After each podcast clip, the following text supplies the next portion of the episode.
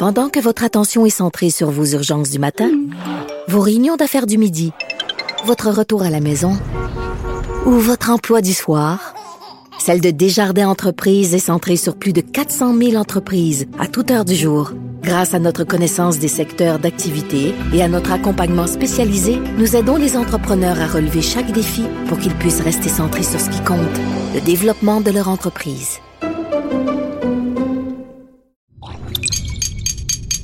Cube Radio.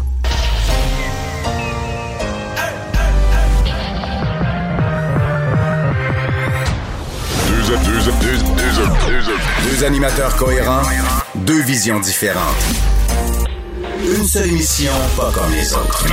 Mario Dumont et Vincent Dessureau. Cube, Cube Radio. Bonjour tout le monde, bienvenue à l'émission. Bon vendredi, on termine la semaine ensemble. Peut-être que pour certains, c'est déjà terminé à cette heure-ci qu'on est à l'étape de s'ouvrir le petit verre de vin du 5 à 7 qui commence à 3 heures. Bonjour Vincent. Salut Mario, qui bien mérité pour tout le monde. Ouais, ouais, oui, ces semaines-ci, on peut se permettre ça, surtout si on a travaillé beaucoup de la maison toute la semaine. Euh, bon, euh, et si les voyageurs trouvaient, Vincent, au cours des euh, derniers jours, dernières semaines, qu'on s'acharnait sur eux, parce qu'il y a certains certaines personnes qui ont voyagé ou qui songent à voyager, qui trouvent ça, qu'on en parle exagérément, ils n'ont pas fini. Là. Non, pas fini. Même si, il faut dire, tout, ce qui se passe, c'est pas que la faute aux voyageurs. Non, non, non. non. Euh, mais euh, il y a clairement une pression, une grande pression sur M. Trudeau pour réagir euh, et pour obliger probablement la quarantaine. Et aujourd'hui, François et M. Trudeau a ouvert la porte, disant que dans les prochains jours, on allait arriver avec de nouvelles mesures. Et, je voyais des gens sur les réseaux sociaux qui disaient Ah, Trudeau, il attend encore y a des fois, un politicien attend pour gagner du temps pour rien faire.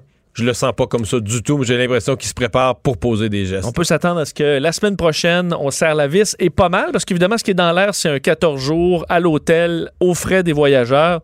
on s'entend que ça, va voyager pas mal moins. Exactement. On va rejoindre tout de suite Paul Larocque, l'équipe de 100% Nouvelles. 15h30, on va joindre Mario Dumont en direct dans son studio de Cube Radio. Salut Mario, salutations à, tous tes auditeurs également du côté de Cube. Mario, euh, en ce beau vendredi, on va se le dire, ça, ça chemine du côté euh, d'Ottawa là pour le contrôle de nos frontières, en tout cas des, euh, des voyageurs. Le plan A semble maintenant écarté parce que c'est trop compliqué, c'est-à-dire interdire les voyages en essentiel. Mais on parle du plan B ici, là, de cette quarantaine obligatoire dans un tout inclus payés par les voyageurs euh, à leur retour. Je te vois, je te vois rire, Mario. Euh, est-ce que c'est euh, la bonne chose à faire? C'est la, bonne idée en ce moment dans le contexte actuel? C'est une idée qui a du bon sens. En fait, c'est un peu malheureux parce que L'idée que les gens passent la quarantaine chacun dans leur maison, c'est certain que c'est ça qui est préférable, mais on a deux problèmes avec ça. Un, les gens le font pas, problème un.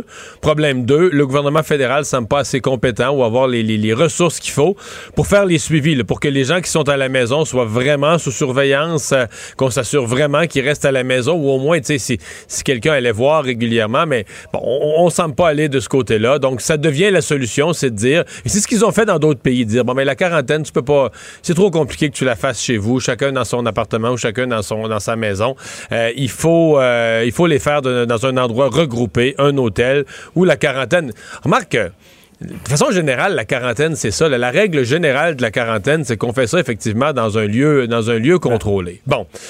Euh, et là, je voyais des gens aujourd'hui, Paul, qui disaient Ah, euh, Justin Trudeau, il n'y a rien à annoncer. À chaque fois, il pense, il pense. Il y a des gens qui ont l'impression que M. Trudeau gagne du temps pour ne rien faire.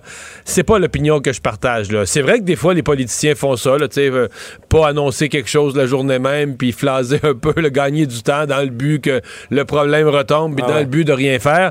Mais c'est pas du tout comme ça. Moi, je peux me tromper, mais c'est pas du tout comme ça que j'interprète aujourd'hui euh, la position de M. Trudeau. J'ai vraiment l'impression qu'il faut y voir. C'est pas tout ficelé c'est pas tout prêt. Faut toujours penser qu'un politicien peut pas faire des demi-annonces.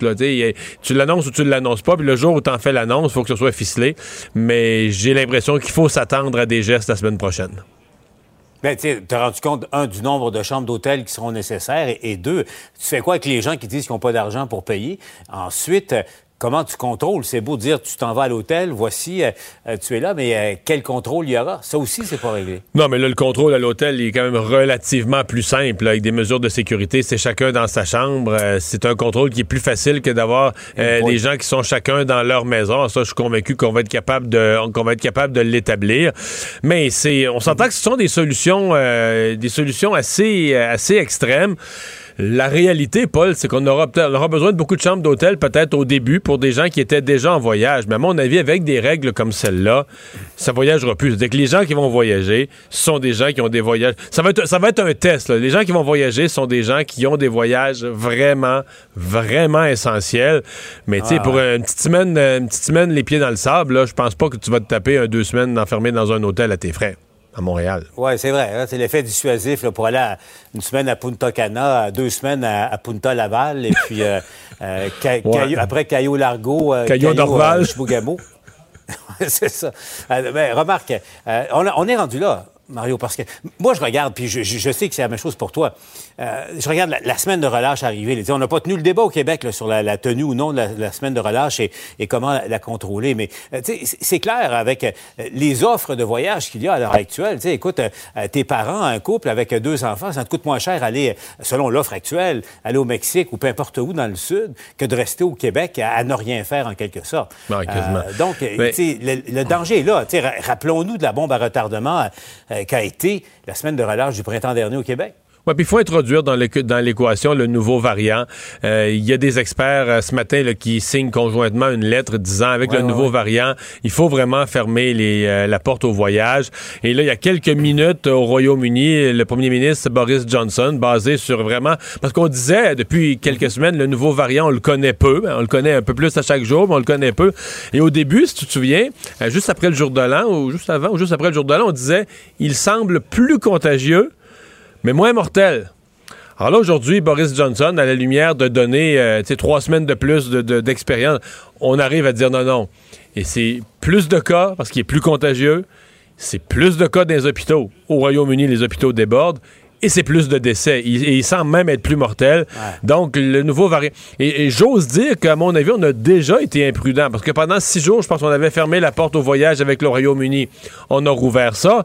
Euh, est-ce qu'on a, est-ce que les gens, par exemple, qui sont rentrés du Royaume-Uni, du Portugal, du Brésil, euh, des pays où il y avait présence importante des nouveaux variants, est-ce que ces gens-là ont eu une quarantaine plus surveillée que les autres? Même pas. Même pas jusqu'à maintenant. Donc, probablement que les nouveaux variants, mm. on l'a déjà laissé rentrer chez nous à l'heure où on se parle. Euh, l'autre affaire, euh, Mario aussi, euh, il faut revenir là-dessus, 24 heures plus tard, c'est quand même pas rien. C'est la première fois que ça arrive. la gouverneure générale, mais enfin qu'un gouverneur général démissionne en, plein mandat. Il restait deux ans à, son mandat. Donc, moi, j'appelle ça l'affaire Julie Payette. et là, tu surveillais aussi, Mario, Justin Trudeau, qui a été bombardé de questions. Il n'a pas dit grand-chose, mais le, le, fond de la question, c'est comment se fait-il que Mme Payette, d'abord, a été nommée à ce poste-là? Et s'il y a, y a il y a une faute à les partager avec, Justin Trudeau. Oui, oui, tout à fait. Tout à fait. C'est M. Trudeau qui l'a choisi. C'est toute, évidemment, une partie de la philosophie de M. Trudeau qui est derrière ça. M. Trudeau aime le, ce qu'on appelle le star power, le vedettariat. on fait les choses un peu à son image. Stephen Harper avait nommé M. David Johnston. Un homme très, c'était très posé, mais c'était le style Harper aussi. Austère. mais que d'autres que d'autres trouvaient plate. Ben des gens disaient Stephen Harper, c'est gênant pour le Canada quand il va à l'international, il est plate. Alors Justin Trudeau, euh, il est l'ami des artistes il est l'ami des groupes rock. Euh, quand, il nomme quelqu'un, il faut. c'est ce qu'on appelle en anglais le star power. Je sais pas comment on appelle ça en français, mais l'espèce de, de vedettariat payant. Et c'est dans cet esprit-là. Star, on va appeler ça Star Academy. oui, la Star Academy. Et donc, c'est dans cet esprit-là qu'on avait choisi Madame, euh, Madame Payette, qui était, évidemment, sur le plan de la, du, du, du, du curriculum vitae, du côté inspirant, une femme devenue une grande scientifique, astronaute, etc. musicienne. Ah, tout à fait. Mais on a vu ce que ça, on a vu ce que ça a donné. Ceci dit, euh, ce matin, euh, je recevais le, prof de droit constitutionnel, Patrick Taillon, qui disait, on arrivait, lui et moi, un peu à une conclusion que il y a quelque chose dans le poste, peut-être qu'on devrait mettre des mesures préventives euh, dans la façon dont on forme les gens, dans la façon dont on leur présente le rôle. Parce qu'évidemment, quand ils sont formés, là, Patrick Taillon me rappelait, oui, mais le rôle, quand tu l'expliques à la personne, est quasiment la personne la plus puissante au Canada. Là. Si, si cette personne-là ne signe pas, les, les, les, 300 quelques députés du Parlement votent une loi, là, unanime, 300, 300, ils ont été élus par le peuple. Mais si la gouverneure générale signe pas, c'est pas une loi c'est pas sanctionné, ça n'a pas de force de loi, ça ne peut pas entrer en application. Alors, si la personne ne se fait pas mettre les yeux comme il faut devant les trous à dire Gabin, Gabin, Gabin, Gabin, ton poste est honorifique, euh, on veut que tu sois conférencier ou conférencière. Tu vas remettre des médailles. Tu vas encourager les jeunes à persévérer à l'école. Des belles valeurs. Mais tu comprends? Faut pas que tu te prennes pour la reine. Là. Mais j'ai l'impression que c'est pas comme ça. J'ai l'impression que quand on les forme, quand on les prépare pour la fonction, on le gonfle la ballonne en masse, là, puis ils finissent par se croire. Parce que regarde le nombre qui ont fini par se croire qui était, qui était le roi ou la reine. Là. Il faut mettre des mesures préventives là-dessus. Parce que, euh, Mario, il faut avoir une fois dans sa vie entendu Lucien Bouchard raconter quand il est allé remanier son cabinet avec Lise Thibault qui a, décidé, elle, représentant de la reine, de, de de pontifier un peu. choix des nouveaux. Oui, oui, elle voulait refaire le remaniement et tout ça. Euh, bon, ça, c'est la petite histoire. Et Mario. C'est parce qu'on rit, on rit, Paul, parce que Lucien Bouchard est bon raconteur. oui. Non mais, non, mais imagine la scène, tu t'en vas là, puis c'était encore une petite crisette dans son gouvernement, là, puis bon, ça, là, elle est là, puis elle décide, au lieu de prendre deux minutes, ça prend, ça prend 20 minutes, puis elle remet en question tes choix. Parce que Madame, Madame, Madame Pontifie. Moi, j'étais, j'étais juste dans l'antichambre de ça. Je n'ai pas eu connaissance, évidemment. J'ai, entendu ça plusieurs années euh, plus tard euh, pour la petite histoire. Mais là, qui, Mario? Parce que, veux, veux pas, c'est un poste important, c'est le chef de l'État. Tu disais, oui, c'est protocolaire, mais en même temps, tu sais, on est dans une situation de gouvernement minoritaire. Donc, mhm. imagine l'effet d'un gouvernement en chambre. Là, c'est correct, il y a une, continuité constitutionnelle. C'est le juge en, chef de la Cour suprême, Richard Wagner, là, qui, euh, qui, fait le boulot en attendant. Mais donc, Justin Trudeau, Trudeau dirige un gouvernement minoritaire. Les Canadiens ne lui ont pas donné un mandat majoritaire de tout décider, tout ça. C'est une belle question, je trouve, qui, qui nommait là, tu sais, puis est-ce qu'il doit consulter euh, euh, l'opposition, tu sais, si on serait, fair play, Je pense que ce serait sympathique, de, ce serait bien apprécié de la population qui consulte l'opposition, oui. Euh, mon, mon impression, j'ai pas fait vraiment l'exercice, mais là, s'il y a une alternance, là, on a eu quelqu'un du Québec, ce serait quelqu'un de l'extérieur du Québec. il me semble que ça fait longtemps qu'on n'est pas allé dans l'Ouest canadien, l'Ouest qui se sent abandonné, l'Ouest qui se sent laissé pour compte dans le Canada. C'est peut-être une façon, un symbole pour M. Trudeau d'aller chercher quelqu'un de l'Ouest. Mais il y a le style de personnalité aussi qu'on va aller chercher qui va être à, qui va être à regarder. Je pense qu'on voudra pas le vivre deux fois, d'avoir des esclaves. on va vouloir avoir quelqu'un qui va prendre ah le poste, qui va être gentil avec tout le monde, qui va dire merci quand on, qui va dire merci au chauffeur là, quand on la laisse devant la porte. Parce que on, l'oublie, mais c'est quand même toute une série de privilèges. Le chauffeur, cuisinier, sécurité, euh, personnel de bureau. Tu, tu débarques dans le poste de, gouverneur général. Tu as une cour, ni plus ni moins, à ton service. Euh, c'est quelque chose de dire, ben, on, t'offre une cour à ton service, tu as une personnalité tellement désagréable que tu es fait suer, au point que ça prend une enquête indépendante d'un payé par les contribuables pour aller voir l'ampleur des dommages que tu as causés ah. dans l'atmosphère auprès de ce monde-là. Parce que tu es juste pas assez gentil, pas assez poli pour apprécier d'avoir du personnel, d'avoir une cour à ton service parce que tu as été désigné comme gouverneur, puis au moins leur sourire et leur dire merci. Et puis, même, les agents de la GRC ah. étaient tenus très, très loin. Elle n'acceptait pas de, euh, la, garde rapprochée de, la police. Donc, qui, euh, la, question est lancée? Euh, ben, si jamais, nous, au Québec, il y a peut-être quelques... Mario, je pense. Un gars de Rivière-du-Loup, un gars de Kakuna, ça te tenterait pas, toi? Mario, ça prend un rassembleur, là. Ça prend un rassembleur. je suis pas très intéressé, mais euh, le, non, mais c'est une occasion de dire que une des choses que Mme Payette prenait comme justification, elle disait qu'elle haïssait ça, d'avoir du monde autour d'elle qui a surveillé. Mais c'est parce que si tu veux pas vivre dans une maison qui s'appelle Rideau Hall avec du personnel euh, je le dis à tous les candidats potentiels en français et en anglais, pensez-y avant. Si vous voulez pas la vie de gouverneur général, mais ben, prenez pas un job pour haïr ça, puis haïr le monde autour de vous, puis faire, euh, euh, faire, mortifier tout le monde. Décider. Si tu acceptes le travail, il faut que tu sois prêt à vivre avec, oui, les avantages de tout ce monde-là qui sont à ton service, mais les contraintes qui viennent avec aussi. Là. Tu peux pas, t'es pas libre comme l'air dans tes, dans tes vacances puis dans ta vie. Tu as tellement raison, je disais ta chronique. Euh, donc, morale de l'histoire, Mario, euh, morale de l'histoire, au fond, si tu préfères vivre avec les rideaux fermés, euh, va pas à Rideau Hall, tout simplement. Voilà, mais Paul, tu sais, ma suggestion hier, on l'a fait, elle reste bonne, on l'a fait hier à Cube Radio. Si Justin Trudeau cherche, si Justin Trudeau cherche quelqu'un de plate, là, il n'y a rien qu'à prendre le, euh, téléphone puis d'appeler son prédécesseur Stephen Harper. Puis Stephen, pour rendre, rendre service au pays, là, ouvre ton cardex, trouve-moi quelqu'un de ben, ben, ben, ben, ben, ben beige, ben, ben, ben plate qui va prendre la job qu'on n'entendra plus parler. Moi, en finissant l'émission hier, j'ai suggéré, si tu veux mettre un, peu de piquant, au contraire, Jean-Charles Lajoie serait extraordinaire, mais je sens que mon idée n'est pas allée très, très loin. Mario, je te laisse Jean-Charles et le Canada, je suis pas sûr, là. Un, et le style non plus. Ah, euh, même pas aller sur le fond, juste le style. Bonne émission, Mario. Euh, bonne fin de semaine. On se retrouve lundi. Alors, euh, Vincent, commençons par le bilan aujourd'hui. Lourd bilan de la COVID sur le plan des décès. Oui, il euh, faut dire qu'il y a une partie, un retard dans le transfert de données entre, euh, en fait, pendant un certain temps, même qui a amené qu'on en ajoute 37 aujourd'hui. Quand même, on, les, on donne toujours le total, mais il faut quand même euh, là-dessus savoir pourquoi on est anormalement élevé aujourd'hui. 88 décès, c'est énorme. par contre, au niveau des cas, beaucoup plus encourageant. Un vendredi, normalement, à part le samedi, après la plus grosse journée de la semaine, on est à 1631. Donc vraiment, on a une semaine mais beaucoup ce qui va être quand même à surveiller, parce que là, cette semaine, ça baisse plus durant la semaine. C'est-à-dire qu'on est une semaine qui est un palier 500 plus bas que la semaine passée, puis 1000 plus bas qu'il y a deux semaines. Oui. Est-ce que ça va continuer à baisser la semaine prochaine? Ben, on va le savoir dimanche. Dimanche et lundi. Euh, on va voir la, tendance. On, va voir. Demain, on la verra pas encore. Généralement, le samedi, c'est la, beaucoup la plus grosse journée. Euh, c'est pour ça que des fois, ça peut être compliqué de voir la semaine en disant pourquoi on est plus bas alors que ça, ça monte un peu. Au fil de la semaine, ça monte toujours. Dimanche, lundi, si on était en bas de 1400, 1200, ce serait, ce serait encourageant. D'ailleurs, le chiffre des hospitalisations euh, qui traîne un peu, mais là, on y arrive possiblement. Ça fait plusieurs jours là, que c'est en baisse. 27 euh, personnes de moins hospitalisées, moins 4 Dans la semaine, c'est presque 100 de moins. Là. Tout à fait.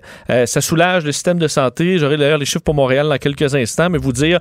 D'ailleurs, à Montréal, par contre, une grosse baisse des cas dans la plupart des régions. Montréal, on a quand même presque 700 cas. Là encore assez, euh, assez élevé. Sûr qu'on a eu euh, pratiquement des 1000 il n'y a pas si longtemps, mais c'est assez élevé. 14 400 doses de vaccins. Évidemment, la semaine prochaine, ça va être plus difficile. On a quelques réserves, mais euh, ça suffira pas. Là. Alors, on verra ce chiffre malheureusement baisser alors qu'on avait l'impression d'enfin gagner un peu de terrain. Ce sera un peu plus déprimant la semaine prochaine. D'ailleurs, pour ce qui est des cas, euh, aujourd'hui, l'Ontario et le Québec ont franchi le cap des 250 000 cas le même jour. Euh, le Québec est encore un petit peu au-delà de quelques centaines, mais l'Ontario et le Québec sont à 250 000 cas au total depuis le début de la pandémie. Et euh, du côté de l'Ontario, c'est encore 2662 cas aujourd'hui, 87 décès. Alors le bilan qui est beaucoup plus lourd chez nos voisins ontariens. À Montréal, quand même, euh, le bilan fait par la, directrice de la santé publique ce matin, au-delà des points positifs, dans le réseau hospitalier à Montréal, ça demeure tendu. Oui, il y avait un rappel, on le voit quand même, je vous le disais, dans le nombre de cas, c'est quand même, encore élevé à Montréal, euh, de sorte que euh, on donne un peu d'air au système de santé, mais il est tellement à bout de souffle que ça fait encore mal. Les hôpitaux sont à pleine capacité encore, selon la docteure Mylène Drouin de la santé publique, euh, disant que presque 700 patients toujours hospitalisés dans les hôpitaux de la métropole, 112 aux soins intensifs. On a quand même enlevé une quarantaine de personnes du milieu hospitalier à Montréal dans les derniers jours en raison de cette baisse ça fait du bien, c'est encourageant, mais euh, en raison, entre autres, de l'absence d'au moins 1000 personnes dans le personnel de la santé, des gens qui sont en attente de tests, qui ont la COVID carrément euh, ou qui ont dû se retirer à cause de la COVID, ben, ça fait mal. Alors, c'est pour ça qu'on demande aux Montréalais de faire très attention. Au niveau des itinérants, autre point, ben, là, on a commencé vraiment à vacciner des itinérants. On est à presque 400 sans-abri de vaccinés. C'est les chiffres qui ont été dévoilés aujourd'hui. Et euh, dans les éclosions, 400 éclosions rapportées à Montréal et on les retrouve où? 179 dans les milieux de travail, 148 dans le réseau de la santé. C'est l'essentiel. Ça fait presque 400, ça. Euh, et en fait, ça fait 324. Tout le reste, tout le reste c'est des petits nombres. 23 éclosions seulement dans les écoles. Il faut dire que ça fait pas longtemps qu'on les a, qu'on a rouvert les écoles, mais on dit que c'est, ce sont vraiment de petites éclosions dans le milieu scolaire. C'est vraiment milieu de travail, milieu de la santé. Oui, et euh, l'autre bonne nouvelle, certains l'attendaient depuis longtemps, les tests rapides arrivent à Montréal, Mario. Finalement, lundi, euh, tests de dépistage rapide qui seront offerts euh, au, dans Montréal-Est, un des coins qui est présentement les plus atteints par la, la COVID. D'ailleurs, on disait qu'on avait autant de cas en 14 jours que pendant six mois, lors de la période d'été, en fait, dans le six mois entre la première vague et la deuxième, en 14 jours, on a eu autant de cas. C'est 4% de la population de Montréal-Est qui avait la COVID euh, cette semaine. Transmission communautaire, donc, est tellement étendue qu'on va devoir donc faire des tests rapides. Lundi, de 10h à 16h, Centre récréatif Édouard Rivet, on va faire le plus de citoyens possible avec des tests rapides. Il y aura aussi des cliniques pour des tests traditionnels, mais on veut faire le plus de tests possible pour essayer de reprendre le contrôle à cet endroit-là. Euh, docteur Mylène Drouin, pour tout Montréal, disait on en a encore pour quelques semaines à faire des efforts, peut-être même quelques mois, mais pour les efforts intenses, là, on en a encore pour un petit bout. La nouvelle qui fait, je regardais tantôt, j'ai un tour d'horizon des grands sites de nouvelles du monde, presque partout, c'est euh, la conférence de presse de Boris Johnson qui est la première nouvelle. Je l'ai mentionné tout à l'heure avec Paul Larocque. Vous en avez parlé un peu, mais il faut quand même, c'est la mauvaise nouvelle du jour parce que on le disait, les scientifiques en général, mondialement, là. Ouais, lorsqu'il y a un variant d'un virus euh, qui le rend plus contagieux, en général, il devient moins virulent, moins mortel. Ce ne serait peut-être pas le cas euh, avec le variant du Royaume-Uni, selon Boris Johnson il dit quand même ce sont là des chiffres préliminaires qu'on doit prendre avec beaucoup d'incertitude, mais quand même, selon leurs chiffres, il y aurait peut-être un 30 à 40% euh, de taux de mortalité supplémentaire. Alors, on aurait un variant plus contagieux. Parce que c'est exactement le contraire de ce qu'on avait dit il y a un mois ou il y a trois semaines. Tout à fait. Là, la, mauvaise nouvelle, euh, le chiffre qu'on a donné pour une personne dans la soixantaine, un homme, le risque de mortalité, normalement, c'est 1 avec le, virus traditionnel. Et là, ce serait 1.3, 1.4. Donc, euh, c'est pas x10, là mais c'est plus mortel. Euh, Alors qu'on avait dit, il est plus contagieux, mais il est moins mortel. C'est parce que s'il est plus contagieux puis plus mortel, je veux dire, là, tu multiplies deux fois. sur le nombre de décès potentiels, tu, multiplies le risque que la maladie circule parce qu'il est plus contagieux. Puis pour chacun, chaque groupe de 1000 qui l'a, tu vas avoir plus de décès. Là. Oui, la bonne nouvelle pour le Royaume-Uni, c'est qu'on la courbe redescend, mais c'est à coup de confinement très sévère, un peu comme on vit euh, chez nous, de façon un peu différente. Mais c'est le troisième confinement très sévère euh, au Royaume-Uni. Alors on le fait, évidemment, une campagne de vaccination massive qui est beaucoup plus avancée que chez nous. Alors on réussit à reprendre un peu le contrôle là mais on ne pourra pas relâcher la pédale, en fait, euh, ou rouvrir rapidement si on se retrouve avec ce variant-là. D'ailleurs, euh, la campagne de vaccination mondiale doit aller rondement, selon plusieurs experts, parce que plus ça retarde, ben, plus il y aura des variants et éventuellement, il ben, peut y avoir des variants qui rendent le vaccin moins efficace et c'est surtout pas ça qu'on veut. Alors, c'est pour ça que les campagnes de vaccination doivent être rapides et massives. Pendant qu'on s'interroge au Canada sur les voyageurs, euh, il y a un pays d'Europe qui a tranché la question. Oui, en Belgique, je dire un des pays les plus endeuillés, euh, la Belgique. Il y a beaucoup de morts, première et deuxième vague. 20 000 morts à la fait en, en Belgique. C'est pas un énorme pays. En, dans la première vague, là, au prorata de la population, c'était les pires. Hein? C'était le pays numéro un. Il faut dire qu'on on avait vanté le fait qu'eux déclaraient tous les décès là, vraiment euh, de façon très assidue. Alors peut-être que d'autres pays seraient trouvés au-delà, mais bon, la Belgique, clairement, y avait goûté. On a peur que, que ça se reproduise. On a mieux géré la deuxième vague. On est quand même à des 2000, 2000 500 cas euh, par jour en Belgique et euh, on décide aujourd'hui en raison de ça, le variant d'interdire des voyages non essentiels à l'étranger par les airs, par la mer, par la terre à l'intérieur de, l'Union européenne, qui est considérée quasiment comme un espace ouvert. Oui, c'est pas complètement fermé. Par contre, on dit on va pas euh, vous arrêter. Euh, c'est tout simple. Pour ce qui est de l'intérieur de l'Europe, là, on décourage fortement. On aura des vérifications qui seront faites. Tu as besoin d'une raison pour rentrer et sortir de la Belgique, mais euh, les gens qui travaillent, par exemple, dans des pays voisins pourront y aller. Alors, il y a plein de raisons qui pourraient, qui peuvent permettre de voyager, mais tu t'en vas pas faire un séjour en France ou dans un pays voisin pour le pur plaisir, ce sera interdit en Belgique parce qu'on veut euh, surtout éviter que ce variant qui déjà pop un peu partout, pardonne-moi l'expression, euh, en Belgique. On veut surtout pas que ça devienne, entre autres, le variant principal et que ça prenne le contrôle sur l'ancien. Alors, c'est pourquoi on est très sévère. Est-ce qu'on aura la même chose au Canada? On risque de le savoir la semaine prochaine. Euh, j'ai bien l'impression que M. Trudeau prépare. Il y a généralement une conférence de presse le mardi. Là. Présentement, il a fait une le mardi, une le vendredi. Je, je, le sais par cœur parce que c'est moi qui est présente en direct dans mon émission. Donc, mardi, euh, moi, je je serais pas mal enclin à penser qu'il va y avoir une annonce là-dessus. Mais il a parlé d'une gamme d'options. Oui. Je sais pas ce que tu vois d'autre comme gamme. J'ai la misère à. Ben, des fois, c'est des fois une gamme d'options, c'est des nuances, c'est une, façon de parler pour dire. Parce que si tu dis j'ai juste une option, ben, c'est comme d'annoncer que tu vas le faire. Là. C'est vrai. pour l'instant, pour l'instant, tu as raison de dire qu'on n'en voit pas beaucoup d'autres. Ben, il y aurait toujours l'interdiction euh, complète des voyages. Il y aurait toujours une surveillance accrue, de mettre des équipes vraiment. De, pour aller cogner aux portes. Pour aller cogner aux portes, de dire si vous êtes en quarantaine, vous allez. Parce qu'à mon avis, ça aurait pu être ça, avoir des gens, euh, trouver des gens, embaucher des firmes de sécurité, puis dire, euh, garde là vous inscrivez, quand, vous, vous venez en votre voyage, vous inscrivez votre adresse, vous remplissez des documents, tout ça, vous engagez à faire une quarantaine, puis quelqu'un va passer tous les jours, puis on vous dit pas l'heure. Entre 8 h le matin et 8 h le soir. Tout à fait. Ou euh, pas obligé d'être tous les jours nécessairement, ben, mais dans la tous les jours. une, fois, que tu as dit aux gens, tu les as menacés que ce serait tous les jours, même mettons que c'est aux deux jours. Là. Oui. Ça aurait pas pris 50 euh, millions d'employés. T'en fais du porte-à-porte de même. T'en fais dans une journée, tu te promènes en auto, puis tu vas aux adresses, puis, puis aux deux jours, aux trois jours. Mais tu sais qu'il y a une menace réelle, que les gens se disent, on est surveillé, on n'a pas le choix, faut rester à la maison. Oui, une fois que tu es vérifié, ça dit on peut repasser dans, dans une heure. Là. On peut repasser demain, on peut repasser n'importe quand. Puis là, tu as cette crainte-là, dire faut que je sois chez moi. Tu as tout à fait raison. C'est ce que ce sera Parce que clairement, il y a une grande, grande pression sur M. Trudeau pour réagir vite. Puisqu'on parle de lui, M. Trudeau, qui ce matin a salué euh, une nouvelle ère, l'ère Biden. Oui, et euh, M. Trudeau, ben, en fait, ça, se discute un peu partout dans le monde, parce que ce sera le premier appel à un dirigeant euh, bon, d'un autre pays. Mais c'est pas encore fait, là. On parle de fin, de, fin d'après-midi, je pense. En, après-midi, on pas de, ça s'est pas fait. C'est peut-être en cours en ce moment même, mais c'est attendu en après-midi. Joe Biden qui va donc s'adresser au premier ministre canadien. ils ont quelques dossiers à discuter. On sait que M. Trudeau, en point de presse, a rappelé qui voulait faire état de ses préoccupations, Mario, sur, euh, euh, sur Keystone XL. On s'entend que le ton ne sera pas euh, va pas mettre son point sur la table, M. Trudeau. Mais je pense pas qu'il va y avoir de chicane aujourd'hui. Mais, mais tu sais que ça, c'est une des complications pour M. Trudeau, l'air de rien. C'est que autant tu pouvais dire les relations sont tendues, difficiles avec Donald Trump.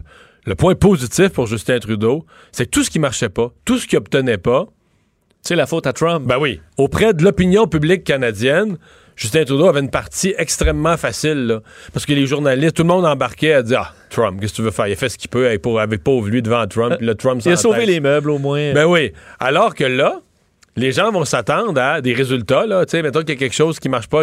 Or, les États-Unis demeurent un géant qui, qui plie pas facilement et qui donnera pas au Canada ce qu'il veut. Et ça va être beaucoup plus difficile de M. Trudeau de dire Ah, avec Biden, ça va donc bien, on l'aime, on s'aime, et tout ça. Ouais, mais ton dossier, là, c'est ce qui arrive. Est-ce qui avance?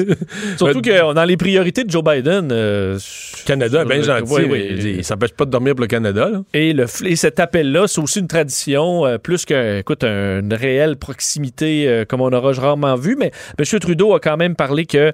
et ça, j'ai vu que ça se retrouvait dans certains articles à, l'international sur le fait qu'on disait qu'il était plus près de ses valeurs, M. Biden, et des valeurs des Canadiens alors qu'il y avait vraiment un lien qui était, euh, qui était renouvelé, euh, mais qui pourra y avoir des moments plus difficiles comme avec n'importe quel euh, président. Mais je pense que ce sera un appel dans la courtoisie à surveiller aujourd'hui. Puisqu'on parle des États-Unis, euh, ben, euh, dès lundi, mais en fait, hier, on avait fini l'émission en disant Mitch McConnell, des Républicains au Sénat, avait demandé de, prendre un petit peu plus de temps, de retarder le processus de destitution, peut-être plus tard en février. Euh, ben, ce sera pas ça. Ben, ce sera pas ça. Il faudra voir pour le fond parce que le. Ouais, ça pourrait changer. Ouais, Ce qu'on a appris, c'est que, de vous dire de Chuck Schumer, donc le, le, nouveau leader démocrate au Sénat, leader majoritaire. parce que depuis, depuis avant hier, les démocrates sont majoritaire au Sénat. Exactement. Et Chuck Schumer a donc annoncé que Nancy Pelosi, la chef de la, Chambre des représentants, allait déposer l'acte d'accusation contre Donald Trump pour la destitution dès lundi. Alors, on perd pas de temps, on va de l'avant. Alors, lundi, ce sera euh, l'ouverture euh, formelle de ce second procès de Donald Trump.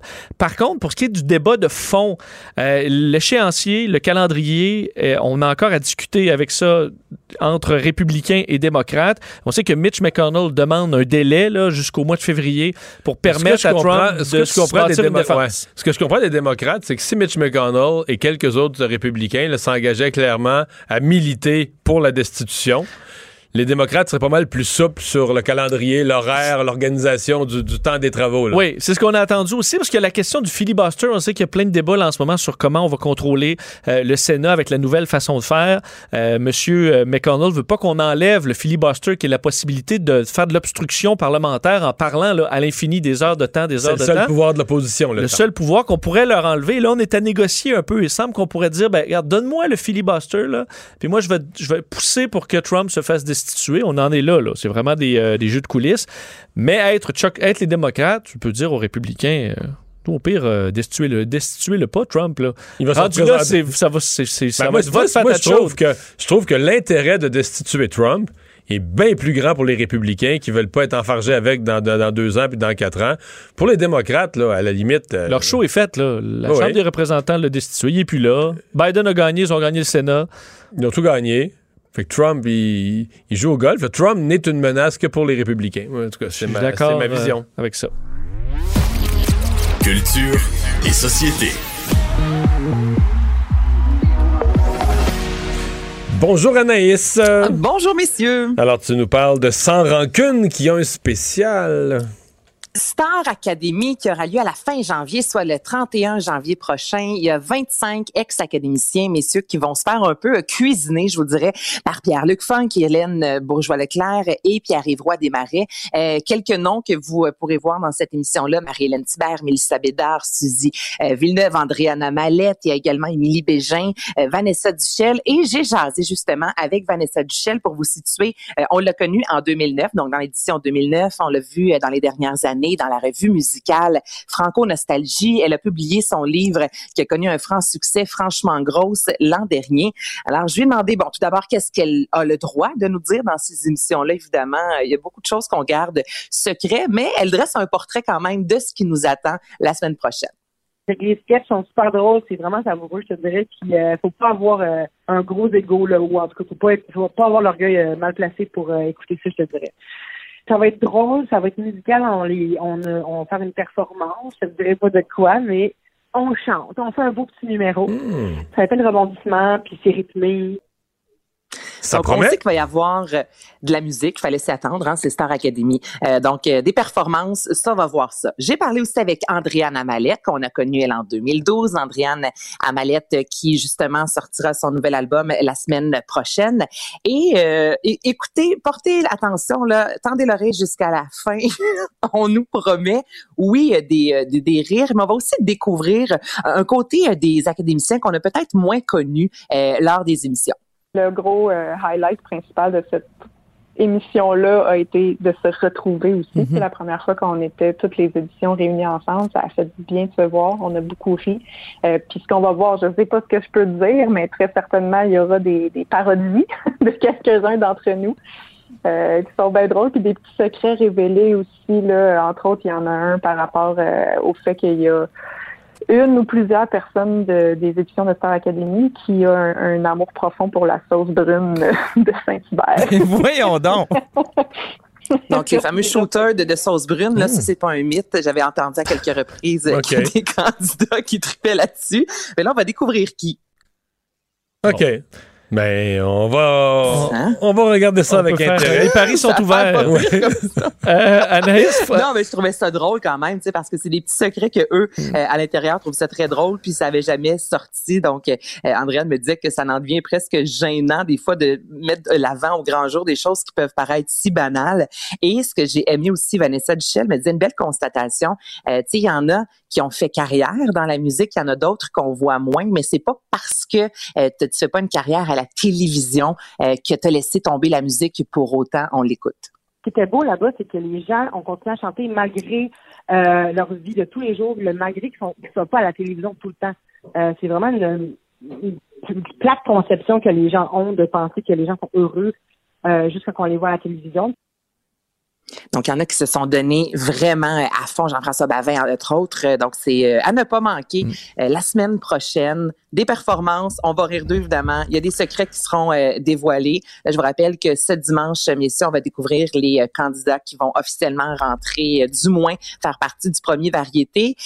on pourra aussi voter. Donc, dimanche, on va voir 30 candidats, évidemment, pour le camp de sélection. À la fin de l'émission, on peut se rendre sur le site de TVA et là, voter pour notre candidat favori. Et en plus de ça, la semaine prochaine, il y a un nouvel album, Star Academy, Nos Retrouvailles. Donc, c'est le 28 janvier, 10 finalistes des cinq dernières années qui vont reprendre euh, un moment fort de leur passage à Star Academy. Donc, je ne sais pas si vous êtes, euh, si vous l'avez senti, mais là, on embarque dans quelque chose de gros pour les prochains mois qui se nomme Star Academy. Mais là, euh, vous, est-ce que vous la buvez, votre sauce? Non. Non. Moi, c'est ce qui me chicote encore. J'ai connu ben, quelqu'un, j'ai connu quelqu'un qui, qui, buvait sa sauce pendant des années, qui s'est fait dire que c'était pas bon pour ça, puis qui est, qui est décédé maintenant, mais qui est décédé très vieux et. Qui n'y a pas de problème de. de il semble qu'il y a des estomacs et des foies qui reçoivent bien ça pendant des décennies jusqu'à décéder très, très âgés. Il y en a qui encaissent la sauce. Mais moi, euh, boire la sauce, je pense que ça rentrerait au poste un peu trop solide. Ah ouais, toi, Vincent? Euh, non, non, mais je vais, je vais faire tremper mes frites. Fait qu'à la fin, il en reste plus beaucoup de toute façon à boire.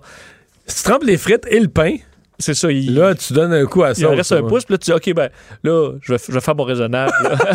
je vais pas finir le chat. Tu vois comment il est raisonnable, notre hein? Vincent? Euh, ah, je vous pose une question, messieurs. Euh, une poutine, est-ce que vous prenez énormément de sauce comme si ça devient une soupe ou pas beaucoup de sauce? Normal. Non, ben, peut être. Au choix du chef. Au choix du chef. C'est parce que tu nous donnes deux extrêmes. Là. Euh, s'il manque de sauce, une poutine sèche, c'est pas bon. Là. Mais une soupe, c'est pas bon non plus. Là. On dirait une poutine, c'est une poutine. Mais moi, j'en connais qui mettent tellement de sauce qu'ils la boivent après, comme on fait avec un verre, euh, euh, le lait dans les céréales. Ça, c'est. Hmm. Ce qui me dégoûte vraiment, là, c'est. Je suis désolé pour les gens qui nous écoutent, qui font ça, là. C'est mettre dans sa poutine. Il y a de la sauce. OK? Il y a de la sauce, il y a du C'est bon, une poutine. Mais là, là, t'envoies, là, 6 cuillères à soupe de mayonnaise oh, et, ou du, oh. et ou du ketchup. Oh non. Ou du vinaigre. Ah, du nez que j'ai jamais vu. Mais là, la sauce de. Là, t'ajoutes du rouge puis du blanc ou un des deux dans la sauce brune puis tu brasses. Là, tu te dis, écoute, ça n'a pas de bon sens. Veux-tu que je te passe ça au blender? Tant qu'elle est dégueulasse, veux-tu que je te passe ça au blender oui. que je te le fasse manger à cuillère? Un filet d'huile d'olive, c'est pas assez ah! gras pour toi. De la maillot. Euh... Ah! Bon, euh, oui. Anaïs, euh, on termine avec France Télévisions qui lance. Euh, c'est quoi? Culture Box. Pour vrai, là, c'est vraiment une belle initiative. On devrait avoir ça au Québec. Donc, France Télévisions va lancer, messieurs, une chaîne éphémère, donc ce sera gratuit. Qu'était le câble, pas le câble, euh, c'est pas grave. Tout le monde aura accès à cette chaîne-là qui mettra de l'avant la culture tout simplement. Donc, ce sera accessible, comme je vous dis, à tous, des concerts, des spectacles, des entrevues, euh, des festivals. Et au moment où le confinement va cesser, au moment où on va pouvoir retourner voir des concerts, retourner en salle, ben on va retirer tout simplement cette chaîne de télé-là. Et je trouve vraiment qu'on devrait faire ça au Québec. Là, je vous entends dire, Anaïs, on a hors TV. Juste vous dire, les gars, je suis allé voir tantôt, euh, dans la prochaine heure, c'est Grey Anatomy qui va jouer. Donc, entre vous et moi, on est, on est un peu loin de vraiment mettre notre culture de l'avant, là, présent à Art TV. Et je trouve vraiment que c'est une belle initiative de la part de France Télévisions. Il me semble, j'embarque. Vous en pensez quoi? Ben oui, non, c'est intéressant. Mais c'est intéressant aussi le caractère temporaire, de dire on remplace les, salles, puis quand les salles vont être de retour, on, on fait disparaître ça. Est-ce que c'est gratuit? C'est gratuit, exactement. Donc, c'est la chaîne de télévision, évidemment. France Télévisions, ça coûte environ 5 millions d'euros. Donc, c'est eux qui déboursent une entente avec le gouvernement. Mais pour monsieur, madame, tout le monde, euh, c'est pas une chaîne privée, on, que tel câble ou non, un peu comme Art TV encore au Québec. C'est pas tout le monde qui a accès à Art TV, alors que l'on veut rendre ça accessible. Les gens vont pouvoir également l'écouter en streaming. Donc, c'est une belle façon aussi de faire quand même euh, voyager, de faire découvrir, de faire circuler euh, leur culture. Puis, comme je vous dis, ça disparaît quand les spectacles sont de retour. J'aime vraiment cette initiative-là et je verrais vraiment ça aussi au Québec avec tout ce qu'on a ici euh, au niveau de la culture. On aurait de quoi, honnêtement, offrir une très bonne et euh, très belle programmation. Merci Anaïs. Bonne fin de semaine. Ça me fait plaisir. Bye bye. Salut. Il explique et démystifie l'économie. Pierre-Olivier Zappa, à vos affaires.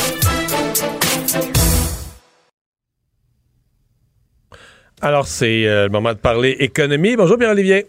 Bonjour Mario. Tu nous parles des dépenses euh, quand même élevées qui viennent avec euh, le, poste de gouverneur général. Ben, je suis allé euh, consulter les factures de l'ancienne gouverneure générale, Julie Payette, euh, pour savoir un peu euh, à quel point les contribuables étaient sollicités pour maintenir le train de vie de la gouverneure générale au, au, Canada. Alors, allons-y avec une facture détaillée pour l'année qui, qui vient de se terminer, l'année 2020.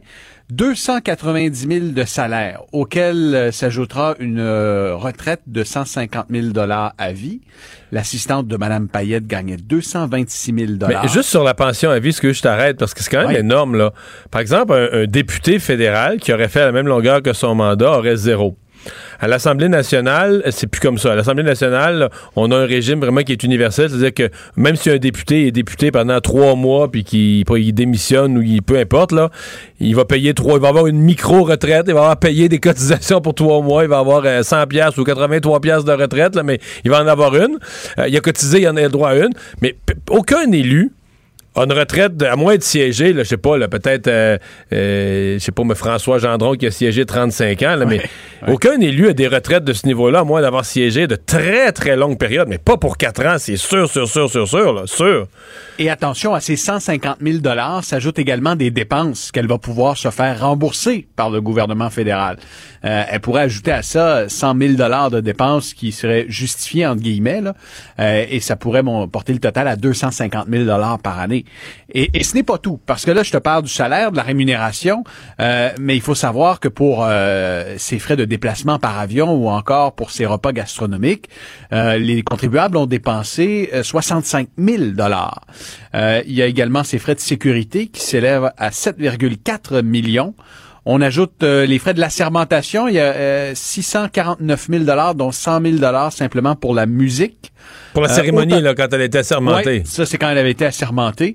Euh, tu vois, j'ai euh, également, bon, le, lorsqu'on regarde le budget fédéral, on parle d'un budget total pour le bureau de la gouverneure générale de 23 millions de dollars de budget d'opération, auquel s'ajoutent également 15 millions de dollars qui proviennent des agences et des autres ministères qui sont appelés à contribuer au travail de la gouverneure générale.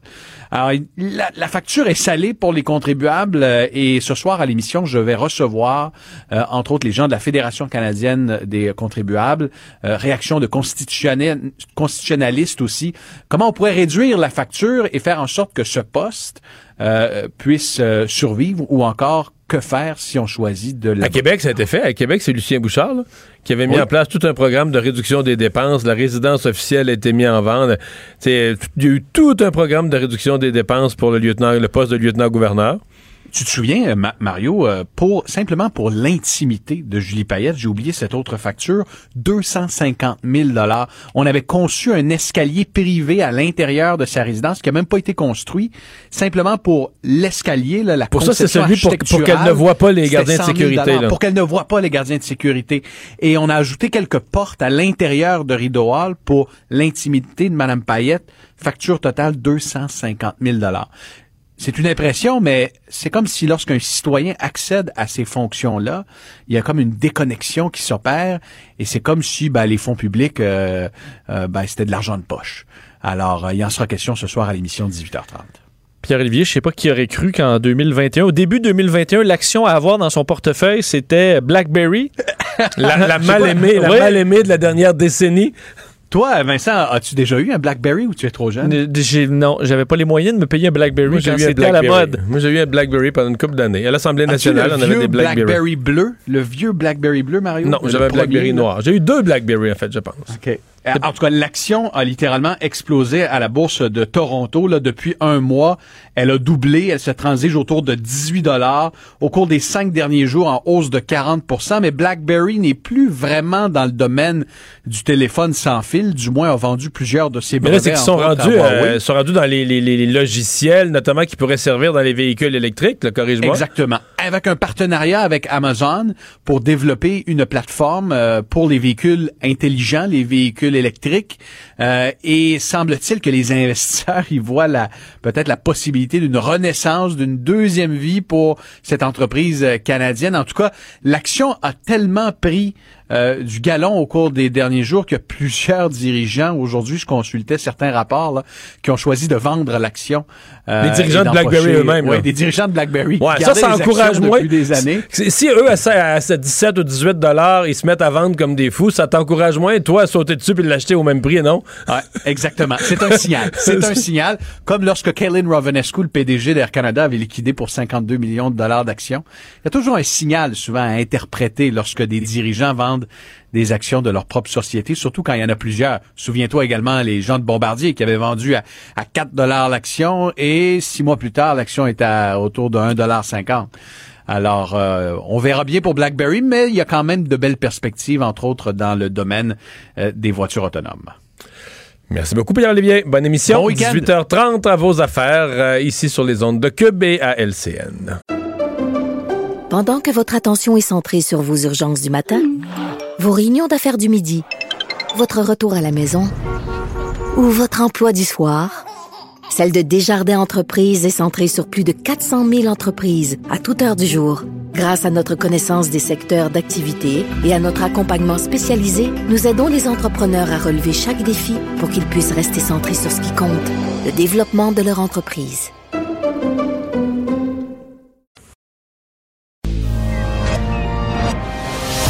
Mario Dumont, un vent d'air frais. Pas étonnant que la politique soit sa deuxième nature. Vous écoutez Mario Dumont et Vincent Dessureau. Lorsqu'on parle de délestage dans le système de santé, délestage dû au, cas, au nombre de cas de COVID dans les hôpitaux, peut-être la maladie qui, qui revient le plus souvent, où on s'inquiète des, des, retards, des reports, euh, c'est euh, le cancer. C'est une maladie qui est, qui est évolutive. Martin Champagne, président de l'Association des médecins, hématologues et des oncologues du Québec, est avec nous. Bonjour, Monsieur Champagne.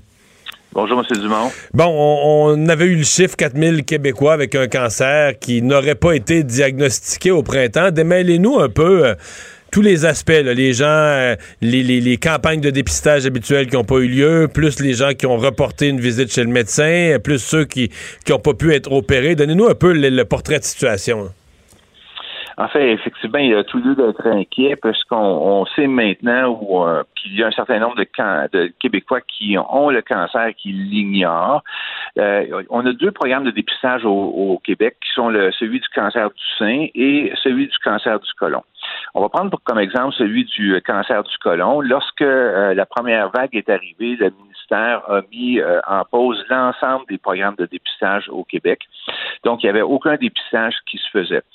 Euh, le, but d'un programme de dépistage, c'est de diminuer euh, donc euh, ce qu'on appelle la morbidité, donc les effets d'un cancer, puis la mortalité, donc les décès qui s'en suivent d'un cancer. Le programme de dépistage du cancer du côlon, à terme, permet de réduire la mortalité par cancer du côlon de 10 à 20% Donc, a un impact quand même très significatif sur la population quand on sait que le cancer du côlon, c'est le deuxième cancer le plus fréquent au Québec après le cancer du poumon.